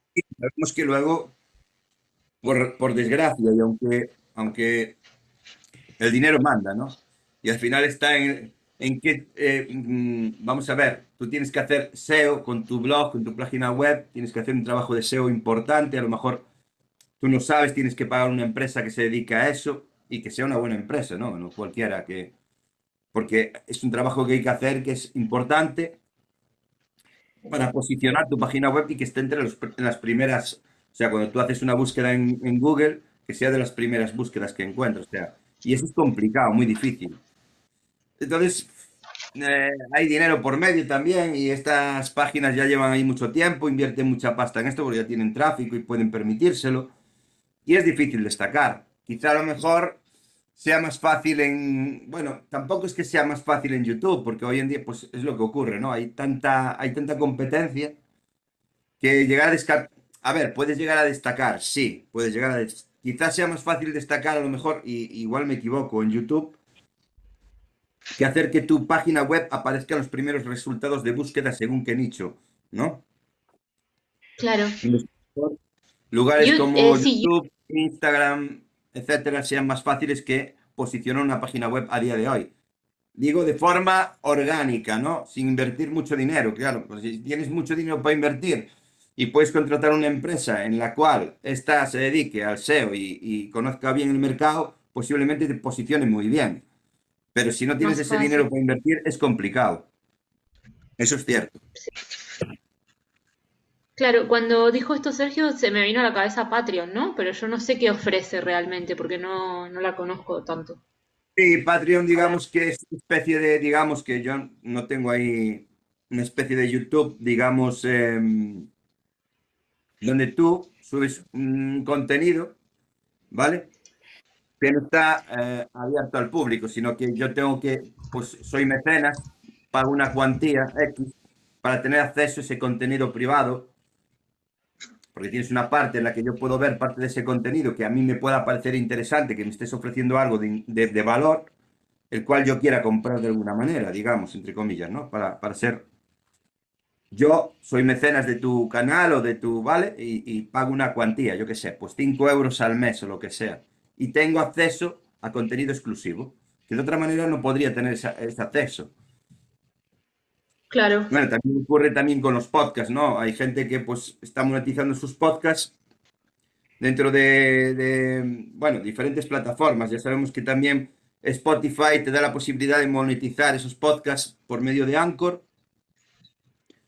Y luego hay diferentes plataformas que, bueno, se dedican al tema, al mundo del podcast, donde tú puedes monetizar tus contenidos. Evidentemente tiene que ser un contenido exclusivo y no un contenido que estés compartiendo en otras plataformas, exclusivo para esa plataforma, el cual tiene un precio mensual, yo qué sé, pues 5 euros al mes. El que quiera acceder a tu contenido, pues posiblemente llegue a esta plataforma por medio de Instagram, porque pues te estás vendiendo por o te estás promocionando por medio de las diferentes plataformas o, o redes sociales y lleguen a tu podcast y ya te compren porque ya te conocen y creen que seas una, bueno, pues una autoridad dentro de ese, de ese nicho, ¿no? Por ejemplo, pues el periodismo, das, eres una persona que hace periodismo independiente y que da unas noticias, vamos, pues a lo mejor te estoy comprando por eso, porque llevas, ¿qué es lo bueno que tiene, por ejemplo, no? Vamos a ponernos en el caso de Auronplay, bueno, gente ya conocida dentro de, de YouTube, de Twitch y demás, que prácticamente todo lo que tocan es oro, ¿no? Entonces, el hecho de que una persona como esta hiciese un podcast, ¿no? Y tuviese un precio, se iba a comprar, se iba a vender. ¿Por qué? Porque esta gente tiene contactos y puede llevar a su programa o a su podcast a mucha gente conocida, ¿sabes? Entonces, claro, tú, no, tú, por ejemplo, como Ana, a lo mejor te sería imposible entrevistar a Messi o entrevistar a Piqué o entrevistar a, yo qué sé, a gente conocida que esta gente, por ser youtubers sin ser muy conocidos, puede llegar a entrevistar, ¿no? Entonces, esta, esta gente, como digo yo, todo lo que toca es oro. Da igual que ahora estén haciendo YouTube, que luego hagan Twitch o que mañana se pasen al podcast porque lo van a vender. Nosotros lo tenemos más complicado. No imposible, complicado. Sí, yo creo, yo creo que, ¿cómo se llama? El, lo importante es como lo que se ha ido comentando todo el rato, es eh, dar un tipo de contenido em, muy centrado, o sea, si te gusta una temática concreta, una de en este caso cuando hablamos nosotros, hablar por hablar está muy centrado en el tema de la tecnología, seguridad y demás, o Ana en el tema de, de discapacidad, o nuestra compi Ana de máquina de escribir en, en, esas noticias que dan eh, visibilidad a esas personas con sus eh, noticias o su vida tan real. Yo creo que si te haces, lo importante es hacerte un hueco ahí, un hueco importante, como ha hecho, por ejemplo, Ana con Somos Disca, que eh, se ha centrado en ese tema de las enfermedades raras, la discapacidad y demás, y dar una información em, Mm, muy centrada todo en eso, no, no dando eh, opinión, sino informando todos los pasos a la hora de que de si tienes que solicitar una ayuda, las playas, las playas que hay accesibles, todo el tema de accesibilidad y demás.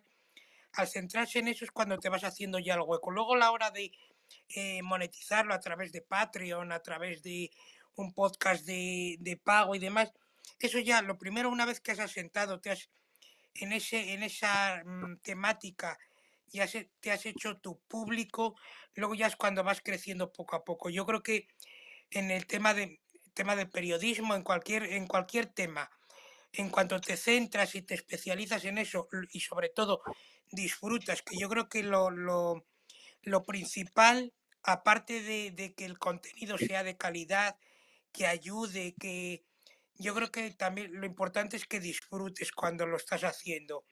No con miras a lo mejor eh, mirando, dices, es que esto lo quiero sacar una rentabilidad, sino simplemente el mero hecho de, estar en esta charla, por ejemplo, que tenemos hoy eh, y, disfrutar de, la información que estamos dando, yo creo que eso ya es como si dijéramos un paso subir un escalón. Eh, eh, muy, muy bueno a la hora de, de empezar o asentar las bases de un proyecto, ya sea el proyecto que, que tiene Ana con Somos Disca, eh, eh, nuestra compi Ana con el tema de máquina de escribir, pues un poco el, el, tema de disfrutar y afianzar la temática y luego yo creo que es una vez lleva mucho trabajo, ya sabemos como bien has comentado Manuel, Auronplay, un montón de gente, y va y demás, no es, no es de la noche a la mañana. Han hecho ese, ese estudio de mercado, ese estudio de campo, se preparan su contenido, tienen un equipo detrás, eh, que le hemos comentado también, un equipo detrás de diseño, guionistas y demás, que eso es todo. Pero bueno, yo creo que la base, la base principal es afianzarse en un, una temática concreta, no tocar en muchos sitios, sino centrarse en una plataforma, centrarse en una temática y sobre todo disfrutar. Algo muy, muy importante. Disfrutar con lo que sea. Fijaos lo que os voy a decir. ¿No? Hablando del tema que nos, que nos lleva hoy, que es la evolución de la comunicación y cómo ha evolucionado, personas como por ejemplo eh, Ibai, ¿no? Que son capaces de mover masas de gente, casi, casi tanto o más que un canal de televisión, que esto es muy interesante, ¿no? pensar en esto, ¿no? Cómo ha cambiado eh, los, los perfiles, ¿no? De la gente que pues comunica o como Ibai, ¿no? Que dices tú, pues vas a ver un evento de este hombre, ¿cuánta gente mueve dentro de Twitch? Es impresionante, ¿no? Y no es un Sí, medio, claro, porque cuando hablamos de la, de la, de cadenas de televisión, por ejemplo, la primera, ¿no? La, la pública, ¿no? Cadenas que llevan ahí toda la vida, que mueven mucha gente y que esta persona mueva más gente que una televisión pública, claro, hace que eh, el resto de cadenas de televisión, no solo de cadenas de televisión, prensa y demás, se gire y mire hacia esta persona y diga, coño, eh, ¿qué está pasando, no? Las cosas están cambiando, han cambiado, han evolucionado y que tenemos personas que están comunicando como este hombre que no pertenecen a ningún medio privado ni, ni público, ¿no? Como pueda ser La Primera o Telecinco, no, ¿vale? Y, y tienen una cuota de mercado bastante amplia porque este hombre mueve, mueve mucha gente, ¿eh? No sé si habéis visto algún evento que haya hecho la de cantidad de gente que mueve. Y como he dicho, solo basta para que una persona como él te mencione a ti, a Ana o a, o la- o a Ana de Somos Disca o para ya está, ya lo subir. hiciste, ya lo hiciste, ya lo hiciste. O sea, que te mencione él para ti sería como si te hubiese tocado el vamos. Sabes que tu canal o tu blog o tu se va a disparar. Todo lo que tocan es oro, Sí, prácticamente. Por eso dije que si mañana quisiesen hacer podcast, triunfarían como la Coca-Cola. ¿Por qué? Porque tienen también los contactos, ¿no? Pueden llevar a gente muy, muy famosa que a lo mejor tú tengas interés de escuchar lo que tiene que decir esa persona. Entonces, claro, la, la- la comunicación como tal y, y los medios y demás, todo ha evolucionado de una manera que, como he dicho, también se ha abierto, ¿no? Ya no está solo, no solo exclusivamente de las cadenas de radio, de las cadenas de televisión, de la prensa ya. No, todo el mundo puede hacerlo hoy en día. ¿no? Yo conozco prensa digital que empezó pues desde muy abajo y que hoy en día se han hecho un hueco, ¿vale? Como 15.000, no sé si conoces 15.000, Ana. no. ¿Es de, de, Bueno, de Twitch? prensa digital hablo, ¿eh? Ah, no, no los conozco. También tiene mucho hueco, 15.000, de hecho, pues...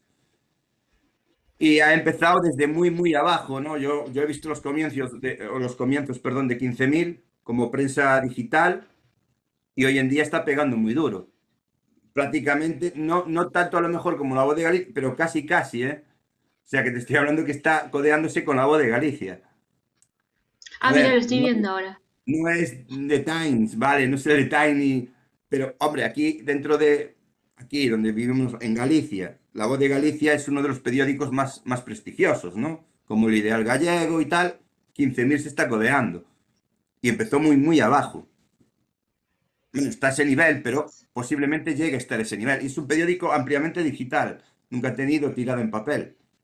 Con lo cual las cosas han cambiado y, y claro, todos, todos los medios quieren tener su cuota de mercado, su trozo de pastel. Y se tienen que adaptar a las nuevas, a las nuevas, las nuevas tendencias, ¿no? Es, ¿Cómo se hace ahora la eh, radio? Pues, pues ya no solo escuchamos, sino que podemos ver, ¿no? A quién hace ese programa de radio. Esto ya es una evolución dentro del medio. La televisión también, ¿no? Todo ha evolucionado. No sé si para bien o para mal. También de decir que no es todo para bien. Porque, como decía antes, hay demasiado ruido, demasiada información. Nos llega muchísima información desde todos los ángulos, ¿no? O sea, estamos sobreinformados y al final eso también creo que está dañando mucho también el medio, ¿no? sí, Creo, ¿eh? desde mi punto de vista. es la conclusión esta del artículo que hay un futuro con muchas dudas y pocas certezas, pero sin duda digital. Pues mira, nunca mejor dicho. Yo creo que también el hecho de que eh, tengamos, eh, es bueno que tengamos el acceso a la información, a la información de forma libre, es bueno, evidentemente es bueno, pero que también está causando muchos problemas, creo, ¿eh? En mi punto de vista está causando muchos problemas, porque luego no hay, hay gente que no sabe discernir entre lo que es verdad y lo que no lo es. Y eso es un problema, ¿no? Sí, Entonces sí, bueno, eh, vale, la evolución es buena, sí, pero hasta cierto punto también, porque creo que, bueno, llegan a unos niveles que ya eh, lo estaban discutiendo, ¿no? Este día que creo que hicieron el programa de Horizonte, no sé si lo conocéis, que hace Iker Jiménez, estaban discutiendo de cómo se había dado la noticia de la niña Lola, bueno, la, bueno, noticia está tan desagradable, de cómo habían tratado la noticia. Pues me imagino que tirarían también de redes sociales, de rumores, de... Y al final, pues oye, te encuentras con, con que, bueno, a ver qué es verdad y qué no lo es. Entonces no todo es bueno, ¿no? Pero bueno, tenemos no, que ser no. nosotros como, como al final los que tenemos que, que analizar, ¿no? Contrastar la noticia. Contrastar muy bien la noticia, que es lo que decía este, este chico que, que tiene el canal de Atraviesa lo desconocido, lo estaba diciendo él, que tenemos que contrastar muy, muy, muy bien la noticia hoy en día, porque nos llegan noticias desde todos los ángulos, como digo yo, mucho ruido, mucho ruido, no todo es bueno. Entonces hay que saber distinguir y separar, que lo decía él también, ¿no? Por el tema este de YouTube, de la censura que está sufriendo, que tiene que, pues, tachar según qué frases para poder hacer un vídeo y emitirlo en YouTube sin que le censuren. Porque él, no digo que viva al 100% de ese canal, pero sí es verdad que lo tienen monetizado y sí es verdad que le ayuda y que tiene unos buenos ingresos por, por, por medio de, de YouTube.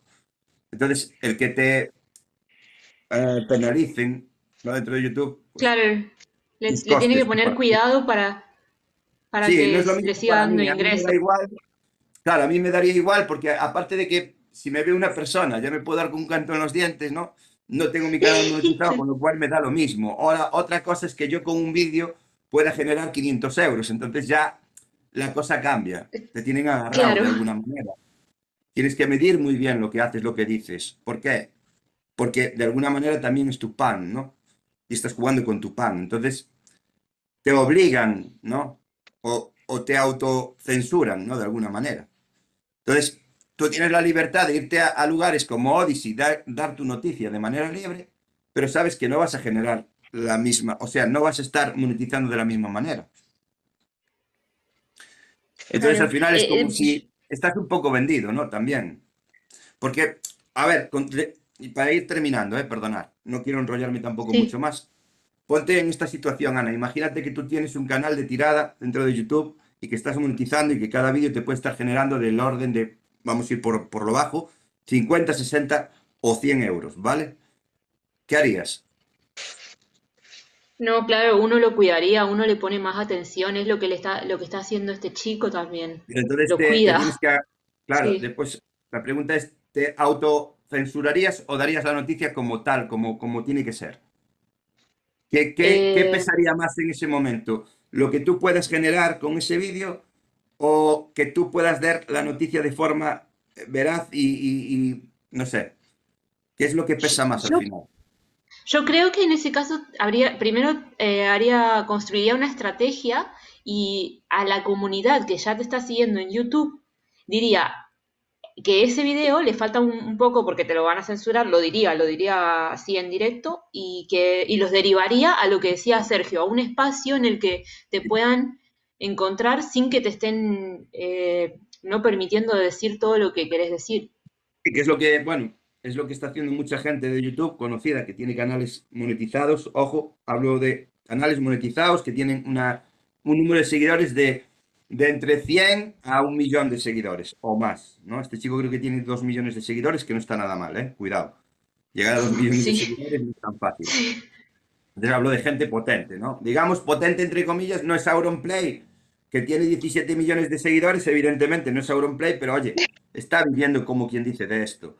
Entonces, sí es verdad, claro. este chico estaba, pues como tú has dicho, diciendo, esto está censurado de alguna manera por este motivo, es lo que estaba diciendo en el vídeo, tengo que tachar ciertas palabras para que este vídeo no quede censurado y quede silenciado, perdón, y es lo que estaba diciendo en ese vídeo, ¿no? No los estaba emplazando a otro lugar porque es su medio, YouTube es su medio, no ha cambiado, no tiene Patreon, no tiene Odyssey, no, no ha cambiado aún, utiliza YouTube, pero Ah, sí hay otros YouTubers que ya están diciendo, bueno, si quieres ver el contenido por completo, vete a Odyssey, a mi canal de Odyssey, donde verás el, el contenido por completo sin censura. Lo están diciendo, porque no les queda otra, no les queda otra. Claro.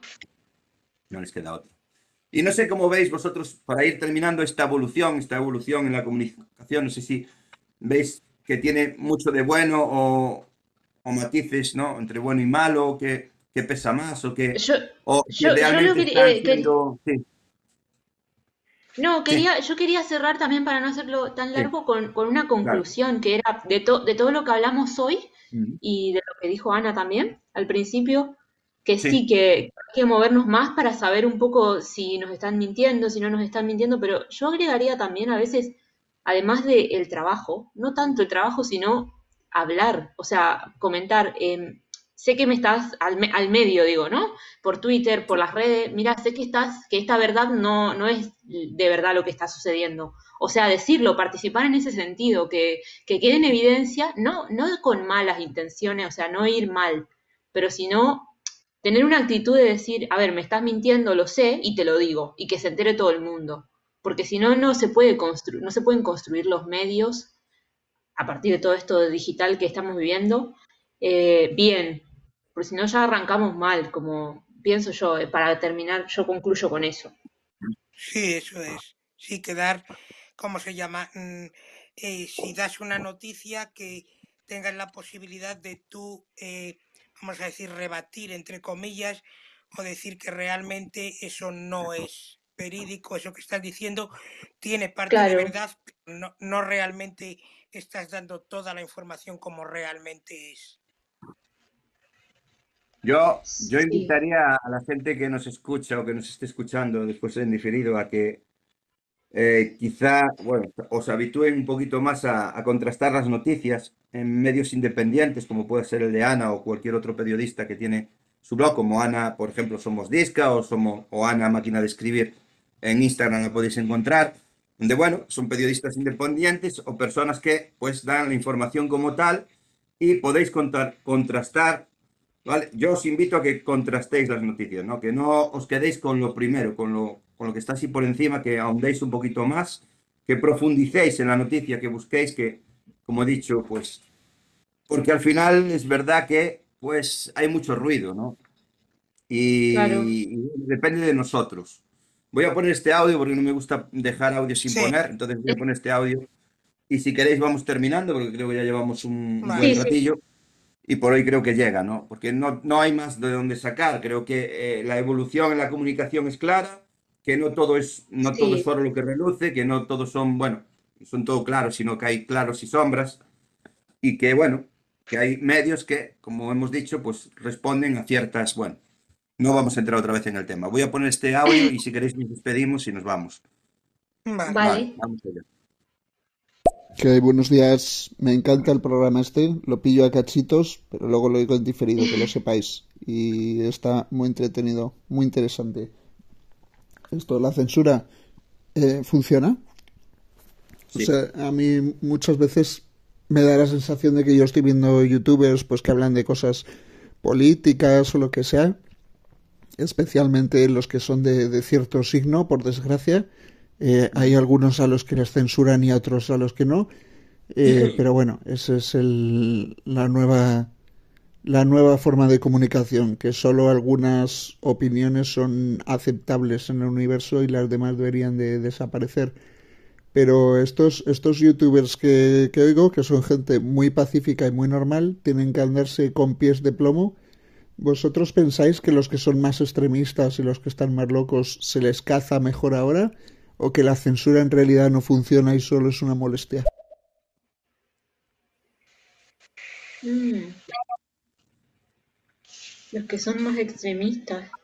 Eh, No entendí lo que, lo que quiso decir en realidad. Si los censuran o si los dejan libremente sí, sí comunicarse. que es Pues yo, verdad yo, que hay yo, una, yo una creo parte que lo de... que quiere decir eh. Miquelo- Nickelodeon es que como que dan em, prioridad o relevancia a, al contenido que comentábamos al principio, Manuel, al contenido de em, más de confrontación, más, eh, Sí, más crítico, más que dan más, eh, más eh, como si dijéramos, dan más manga ancha, por llamarlo o por decirlo de alguna manera, a eso y otro contenido que realmente se basa y tiene una base sólida y eso como que lo miran más con lupa y lo dejan sí, en un segundo plano. Yo creo que es lo que quería más o menos comentar. Yo creo que es lo que, lo que quería decir con su, o lo que he entendido yo con ese audio. Sí, si es así, es muy acertado, porque sí que es verdad que luego vemos contenidos que, que creo, desde mi punto de vista, deberían ser totalmente censurables, eliminados y denunciados, como es el tema de muchos hemos visto en redes sociales, vídeos, donde se practicaba el bullying con algún menor, ¿vale? Hablamos de menores, y que están ahí subidos a la red y que, bueno, pues están generando un tráfico bastante amplio, que creo que eso no debería suceder. Yo creo que esa plataforma debería de alguna manera identificar este tipo de contenidos y eliminarlos y denunciarlos de, sea, automáticamente. Y sí, es verdad que esos contenidos a lo mejor pues tienen mucha más visibilidad que el que Ana esté dando una noticia X, ¿no? que no tenga nada que ver, y tiene más relevancia y se viraliza muchísimo más ese tipo de contenidos porque a las plataformas, evidentemente, como negocio, como empresas que son, les interesa ya que generan mucho más que lo que puede generar una noticia al uso. Entonces, generan más, Claro. generan más, sí, más eh, estoy de acuerdo, Nickelodeon, que hay personas que pueden ser más censurables que otras según la noticia. Sí, Sí, es verdad. sí, sí. Eh, yo, Y es yo triste, ¿eh? quisiera sí, eso, a partir de lo que dijo Nickelodeon y de lo que, del canal de ustedes, chicos, y de lo que estamos hablando hoy, a mí me gustaría proponer, yo no sé si conocen el caso de mm, Julian Assange, que es un, un programador y es un periodista, es las dos cosas. Y eh, como traerlo algún día a alguno de los sábados para hablar de él, por lo que hizo, Pues no porque claramente No Está, está en el dice, claro, Nickelodeon, censurado, pero muy censurado. Lo van a meter preso 145 años, es lo que le quieren. No sé si conocen su caso. Porque él, eh, mediante la programación, digamos que mm, denunció lo que hacía Estados Unidos en Afganistán. Si yo no conozco nada sobre él, lo he de mirar. Sí conozco otros personajes de ese perfil. Bueno, tú, tienes, tú, tú en, tu, en tu página, o sea, en tu perfil de Instagram, tienes ahí hablando un poquito de alguno de ellos. Y sí no, es que el caso, claro, el que el caso de él en particular, o sea, lo amo. Para mí es mi, mi superhéroe, porque él es, bueno, eso, es un programador, o sea, está vinculado al, al mundo, a lo de hoy, ¿no? A lo digital. Es, astro- es Sí, australiano. Y por hacer esa denuncia de lo que hizo, que se metió con Estados Unidos, eh, lo quieren matar, o sea, lo quieren meter preso un montón, se está escapando por muchos países. Bueno, estuvo, estuvo encerrado en la, en, e- en la Embajada de Ecuador en Londres, ahí, muchísima cantidad de años, pero porque Estados Unidos lo quiere, que si lo agarra pobre. si lo agarran fuera de, de- de- de esa embajada está, está acabado. Eso está Sí, claro. claro, justo me, lo que dijo Miguel Audio me hizo acordar a él. Voy a poner este audio de, de Nickelodeon y Más ya el tema de que muchas veces estás viendo youtubers que son muy templados, pero que los pobres tienen que estar con pies de plomo y, y siempre temiendo que les tiren los vídeos y los desmoneticen y tal. Eh, pero yo no creo que eso quite el espacio de expresión a las personas más extremistas y, entre comillas, más peligrosas. Eh, pienso que al final deben de tener sus otros eh, puertas de atrás, ¿no? Donde se relacionen ellos, a lo mejor foros o grupos de Discord o lo que sea, pueden todavía comunicarse. Y es más, yo creo que en el fondo es más peligroso porque tampoco los tienes a la vista. Como se tienen que esconder, eh, pues viven escondidos, pueden ser mucho más radicales y no sabes por dónde te van a venir porque eh, en los medios más tradicionales se les apaga su opinión, no se les deja un foro de expresión. Eso es lo malo de la censura, que el extremismo explota como una olla a presión, que tiene más, más, más presión y al final explota. Sí, pero si de hecho, vamos a ver, el, el fin de semana pasado Javi me pasó el canal de Telegram de una persona que también lo tiene que hacer desde Telegram, de forma, en un canal de forma pri- privada, Albirse Pérez, al, A-L-V-I-S-E Pérez, Albirse Pérez. Sí. Sí. Eh, está dando noticias por medio de Insta o de Telegram, perdón, porque en otros medios ha sido censurado y acallado, o sea, silenciado directamente, ¿no? Y ocurre, y está ocurriendo, y sí, yo creo que siguen teniendo, o sea, siguen estando controlados. Quiero decir, el hecho de que yo se me censure en las diferentes plataformas y tenga que recurrir a lugares como bien decía Nickelodeon para seguir con mi discurso, digamos, o dando mis noticias, no quiere decir que no me sigan la pista. Vigilando, sí. Posiblemente, Sí, sí. posiblemente dentro de ese canal de, de Telegram que tiene esta persona en concreto que acabo de mencionar, que es un político, bueno, que hacía política, dejó la política y sigue informando, dando informaciones y demás, que me lo ha pasado Javi, como he dicho. Pues supongo que dentro de ese canal habrá gente que esté escuchándolo para ver si se le va de las manos o qué información está dando, etcétera, etcétera, etcétera. Que sabemos que el control lo tienen igual y lo van a seguir teniendo. Da igual que me vaya a Discord, a Telegram, a donde sea, que seguramente, posiblemente, si es verdad que me están censurando y me están siguiendo los pasos, lo sigan haciendo. El control lo vas a Sí, tener sí. igual, esto está clarísimo, te van a estar controlando igual, ¿vale? Eso está claro. Y más cuando... Yo eh, pienso lo mismo que vos, Sí. sí. Claro, es que va a dar igual. O sea, que sigas dando tu. que lo sigas, que, que lo hagas de una manera, digamos, entre comillas, libre, ¿vale? Que tú creas que lo estás haciendo de una manera libre, que nadie te está censurando, que sí es verdad, y que estás llegando a gente, sí es verdad, pero te están controlando igual. Eso, es, eso es impepinable, te van a seguir controlando porque para ellos eres un poco molesto, un grano en el culo. Entonces no les interesas. Por eso te están censurando en los canales con más visibilidad, como puede ser YouTube, Twitch, etcétera, etcétera, etcétera, donde te han quitado tu canal porque pues no, no les gusta lo que estás informando. Esto es así, es, es triste al final, ¿no? El decir que una Sí. persona que pueda practicar el periodismo independiente esté dando noticias que a lo mejor para otros sean irritantes y que seas o empieces a ser un grano en el culo y te quiten del medio de esa manera, ocurre, es verdad, tiene razón, Nickelodeon, yo creo que sí, estoy de acuerdo con eso, y que luego tienes vías como Odyssey donde tú puedes, pues, de una manera que no te censuren.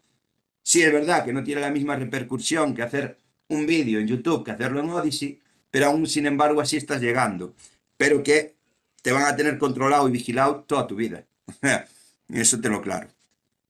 Por desgracia es así, ¿eh?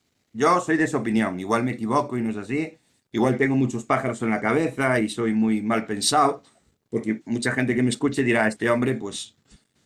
Pero creo que es un Eh, poco la realidad.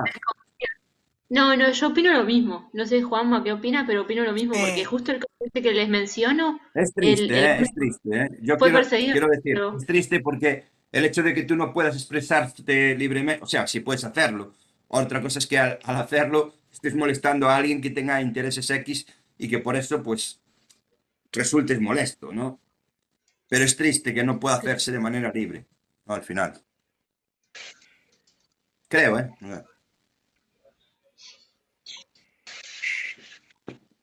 Y sí que es verdad, depende de quién sea. Igual hay personas que están dando, como decía, o se están dando noticias, o se están invirtiendo vídeos que sí que debían de ser censurables y no ocurre por, por algún motivo, ¿no? Por, por algún interés creado. Y poco más. Yo creo que hasta aquí el programa, yo creo, ¿eh? hemos, Y hemos sí, llegado, sí. yo creo que sí, porque no, no es, es seguir dándole vueltas y vueltas sobre algo que ya hemos hablado. Y creo que ha estado bien el programa. Creo que me, me apunto eso que me acabas de decir. Luego ya hablaremos por privado lo, de, lo del hombre este para, para hablar de él. Me interesa. Si les interesa, claro, porque está en el medio de las Sí. dos cosas. Sí, además son cosas que a lo mejor pues hay gente que no conoce y bueno, que no sea... A ver, al final es lo que digo yo siempre, ¿no? Estamos haciendo contenido y después el que escucha, el que está, o valora si realmente le interesa seguir escuchando, ¿no? Y si es contenido de valor o no, o cómo puede valorar un contenido. Pero yo creo que todo, todo contenido es bueno, ¿no?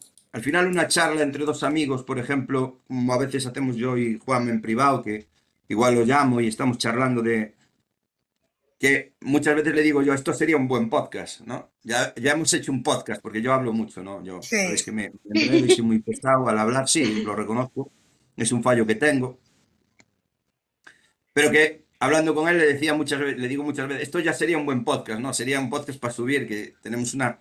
Y sería un buen contenido, o sea, que cualquier conversación creo que... Claro, eh, a ver, hay momentos en que buscas algo en concreto y otras que a lo mejor solo el hecho de estar escuchando aquí en, pues te entretiene y es lo que buscas, ¿no? Y al final para mí todo el contenido es bueno. Evidentemente, pues, hombre, hay gente que da contenidos que son, vamos. Pero bueno, eso ya lo valora cada uno. Claro. Y nada, espero que os haya gustado, que bueno, el próximo fin de semana estaremos por aquí a la misma hora, once y media, hora española. eh, ya, con- ya concretaremos el tema en cuestión para irlo programando por aquí y irlo publicando en las diferentes redes sociales. Y nada, que muchas, muchas, muchísimas gracias a toda la gente que nos ha acompañado, a toda la gente que nos está acompañando ahora y a toda la gente que nos escucha después en diferido, porque sé que hay mucha gente que nos escucha en diferido, lo cual lo agradezco, la verdad, porque yo no soy nadie, no soy conocido, no soy, y, y que me esté escuchando gente, pues me impresiona, ¿no? Porque al final, pero bueno, muchas, muchísimas gracias, de verdad, eh, gente, muchas, muchas gracias a todos. Muchas gracias a vosotros Sí. también por acompañarme, A porque todos y a todas. sí. Muchas, Y, y gracias. nada, que tengáis un buen fin de semana, que tengáis un estupendo fin de semana, un buen sábado, un buen domingo y que nos vemos el próximo sábado aquí a las once y media si queréis. Bueno, nos Vale, vemos o nos muchísimas escuchamos como queráis. Muchísimas gracias, de verdad. Eh, yo desde luego, como cada sábado, disfruto el- la charla y, y esperamos que todos los que nos que han estado con nosotros nos han mandado audios y, y han participado, que, que hayan disfrutado. De verdad que, que es un placer y, y el sábado que viene, pues, mm, como siempre, yo encantado de, de estar con vosotros, que para mí es un, un regalo. Igualmente, muchísimas gracias, gente. privado, si os parece, y concretamos un tema. A mí me gusta, yo no sé si tú estarás de acuerdo conmigo, es el tema que comentaba aquí Ana, me parece un buen tema, creo que, que puede estar muy bien. Sí, Incluso puede ser a alguien más que le pueda interesar, como Javi, que también le gustan este tipo de temas y podría estar aquí con nosotros si él quiere. Pues sabemos que, bueno, por trabajo o lo que sea, a lo mejor no puede estar. Pero bueno, si, si vosotros lo veis bien, lo hablamos y nada, pues lo emplazamos para el próximo fin de semana y lo estudiamos un poquito, porque yo no sé tanto, a lo mejor no tengo tanta información como puedes tener tú, Ana, pero sí es cuestión de, bueno, pues verlo y estudiar un poquito para poder hablar sobre el tema, ¿no? Dar nuestra opinión más Sí, que nada. Está Sí. relacionado con el mundo hacker también. Sí, sí, sí, lo sé, sí, conozco- ya sé quién me estás diciendo, ya sé, es, tiene el pelo blanco, ¿no? Sí, sí, exacto. Sé quién es, sé quién es. Sí, sí, además es un tema que, que conozco y sí, me, me gusta y bueno, me imagino que tú, Juanma, también sabes de quién estamos hablando. Sí, yo, yo, ¿cómo se llama? Me Eh, parece, yo creo que va a ser un tema interesante porque aúna Sí, lo que es eh, el que estamos tratando hoy de la, de la información y de, sí, de dar visibilidad a determinada información que muchas veces escuece, por así decirlo, habla y la, de, te- sí, y la tecnología. Claro, ciberactivismo, esto, ¿vale? El ciberactivismo, habla de esto, del ciberactivismo, de lo que está bien, podríamos relacionarlos un poco con los principios de Anonymous, ¿vale? Que también lo querían sí, relacionar, pero que realmente tampoco es así.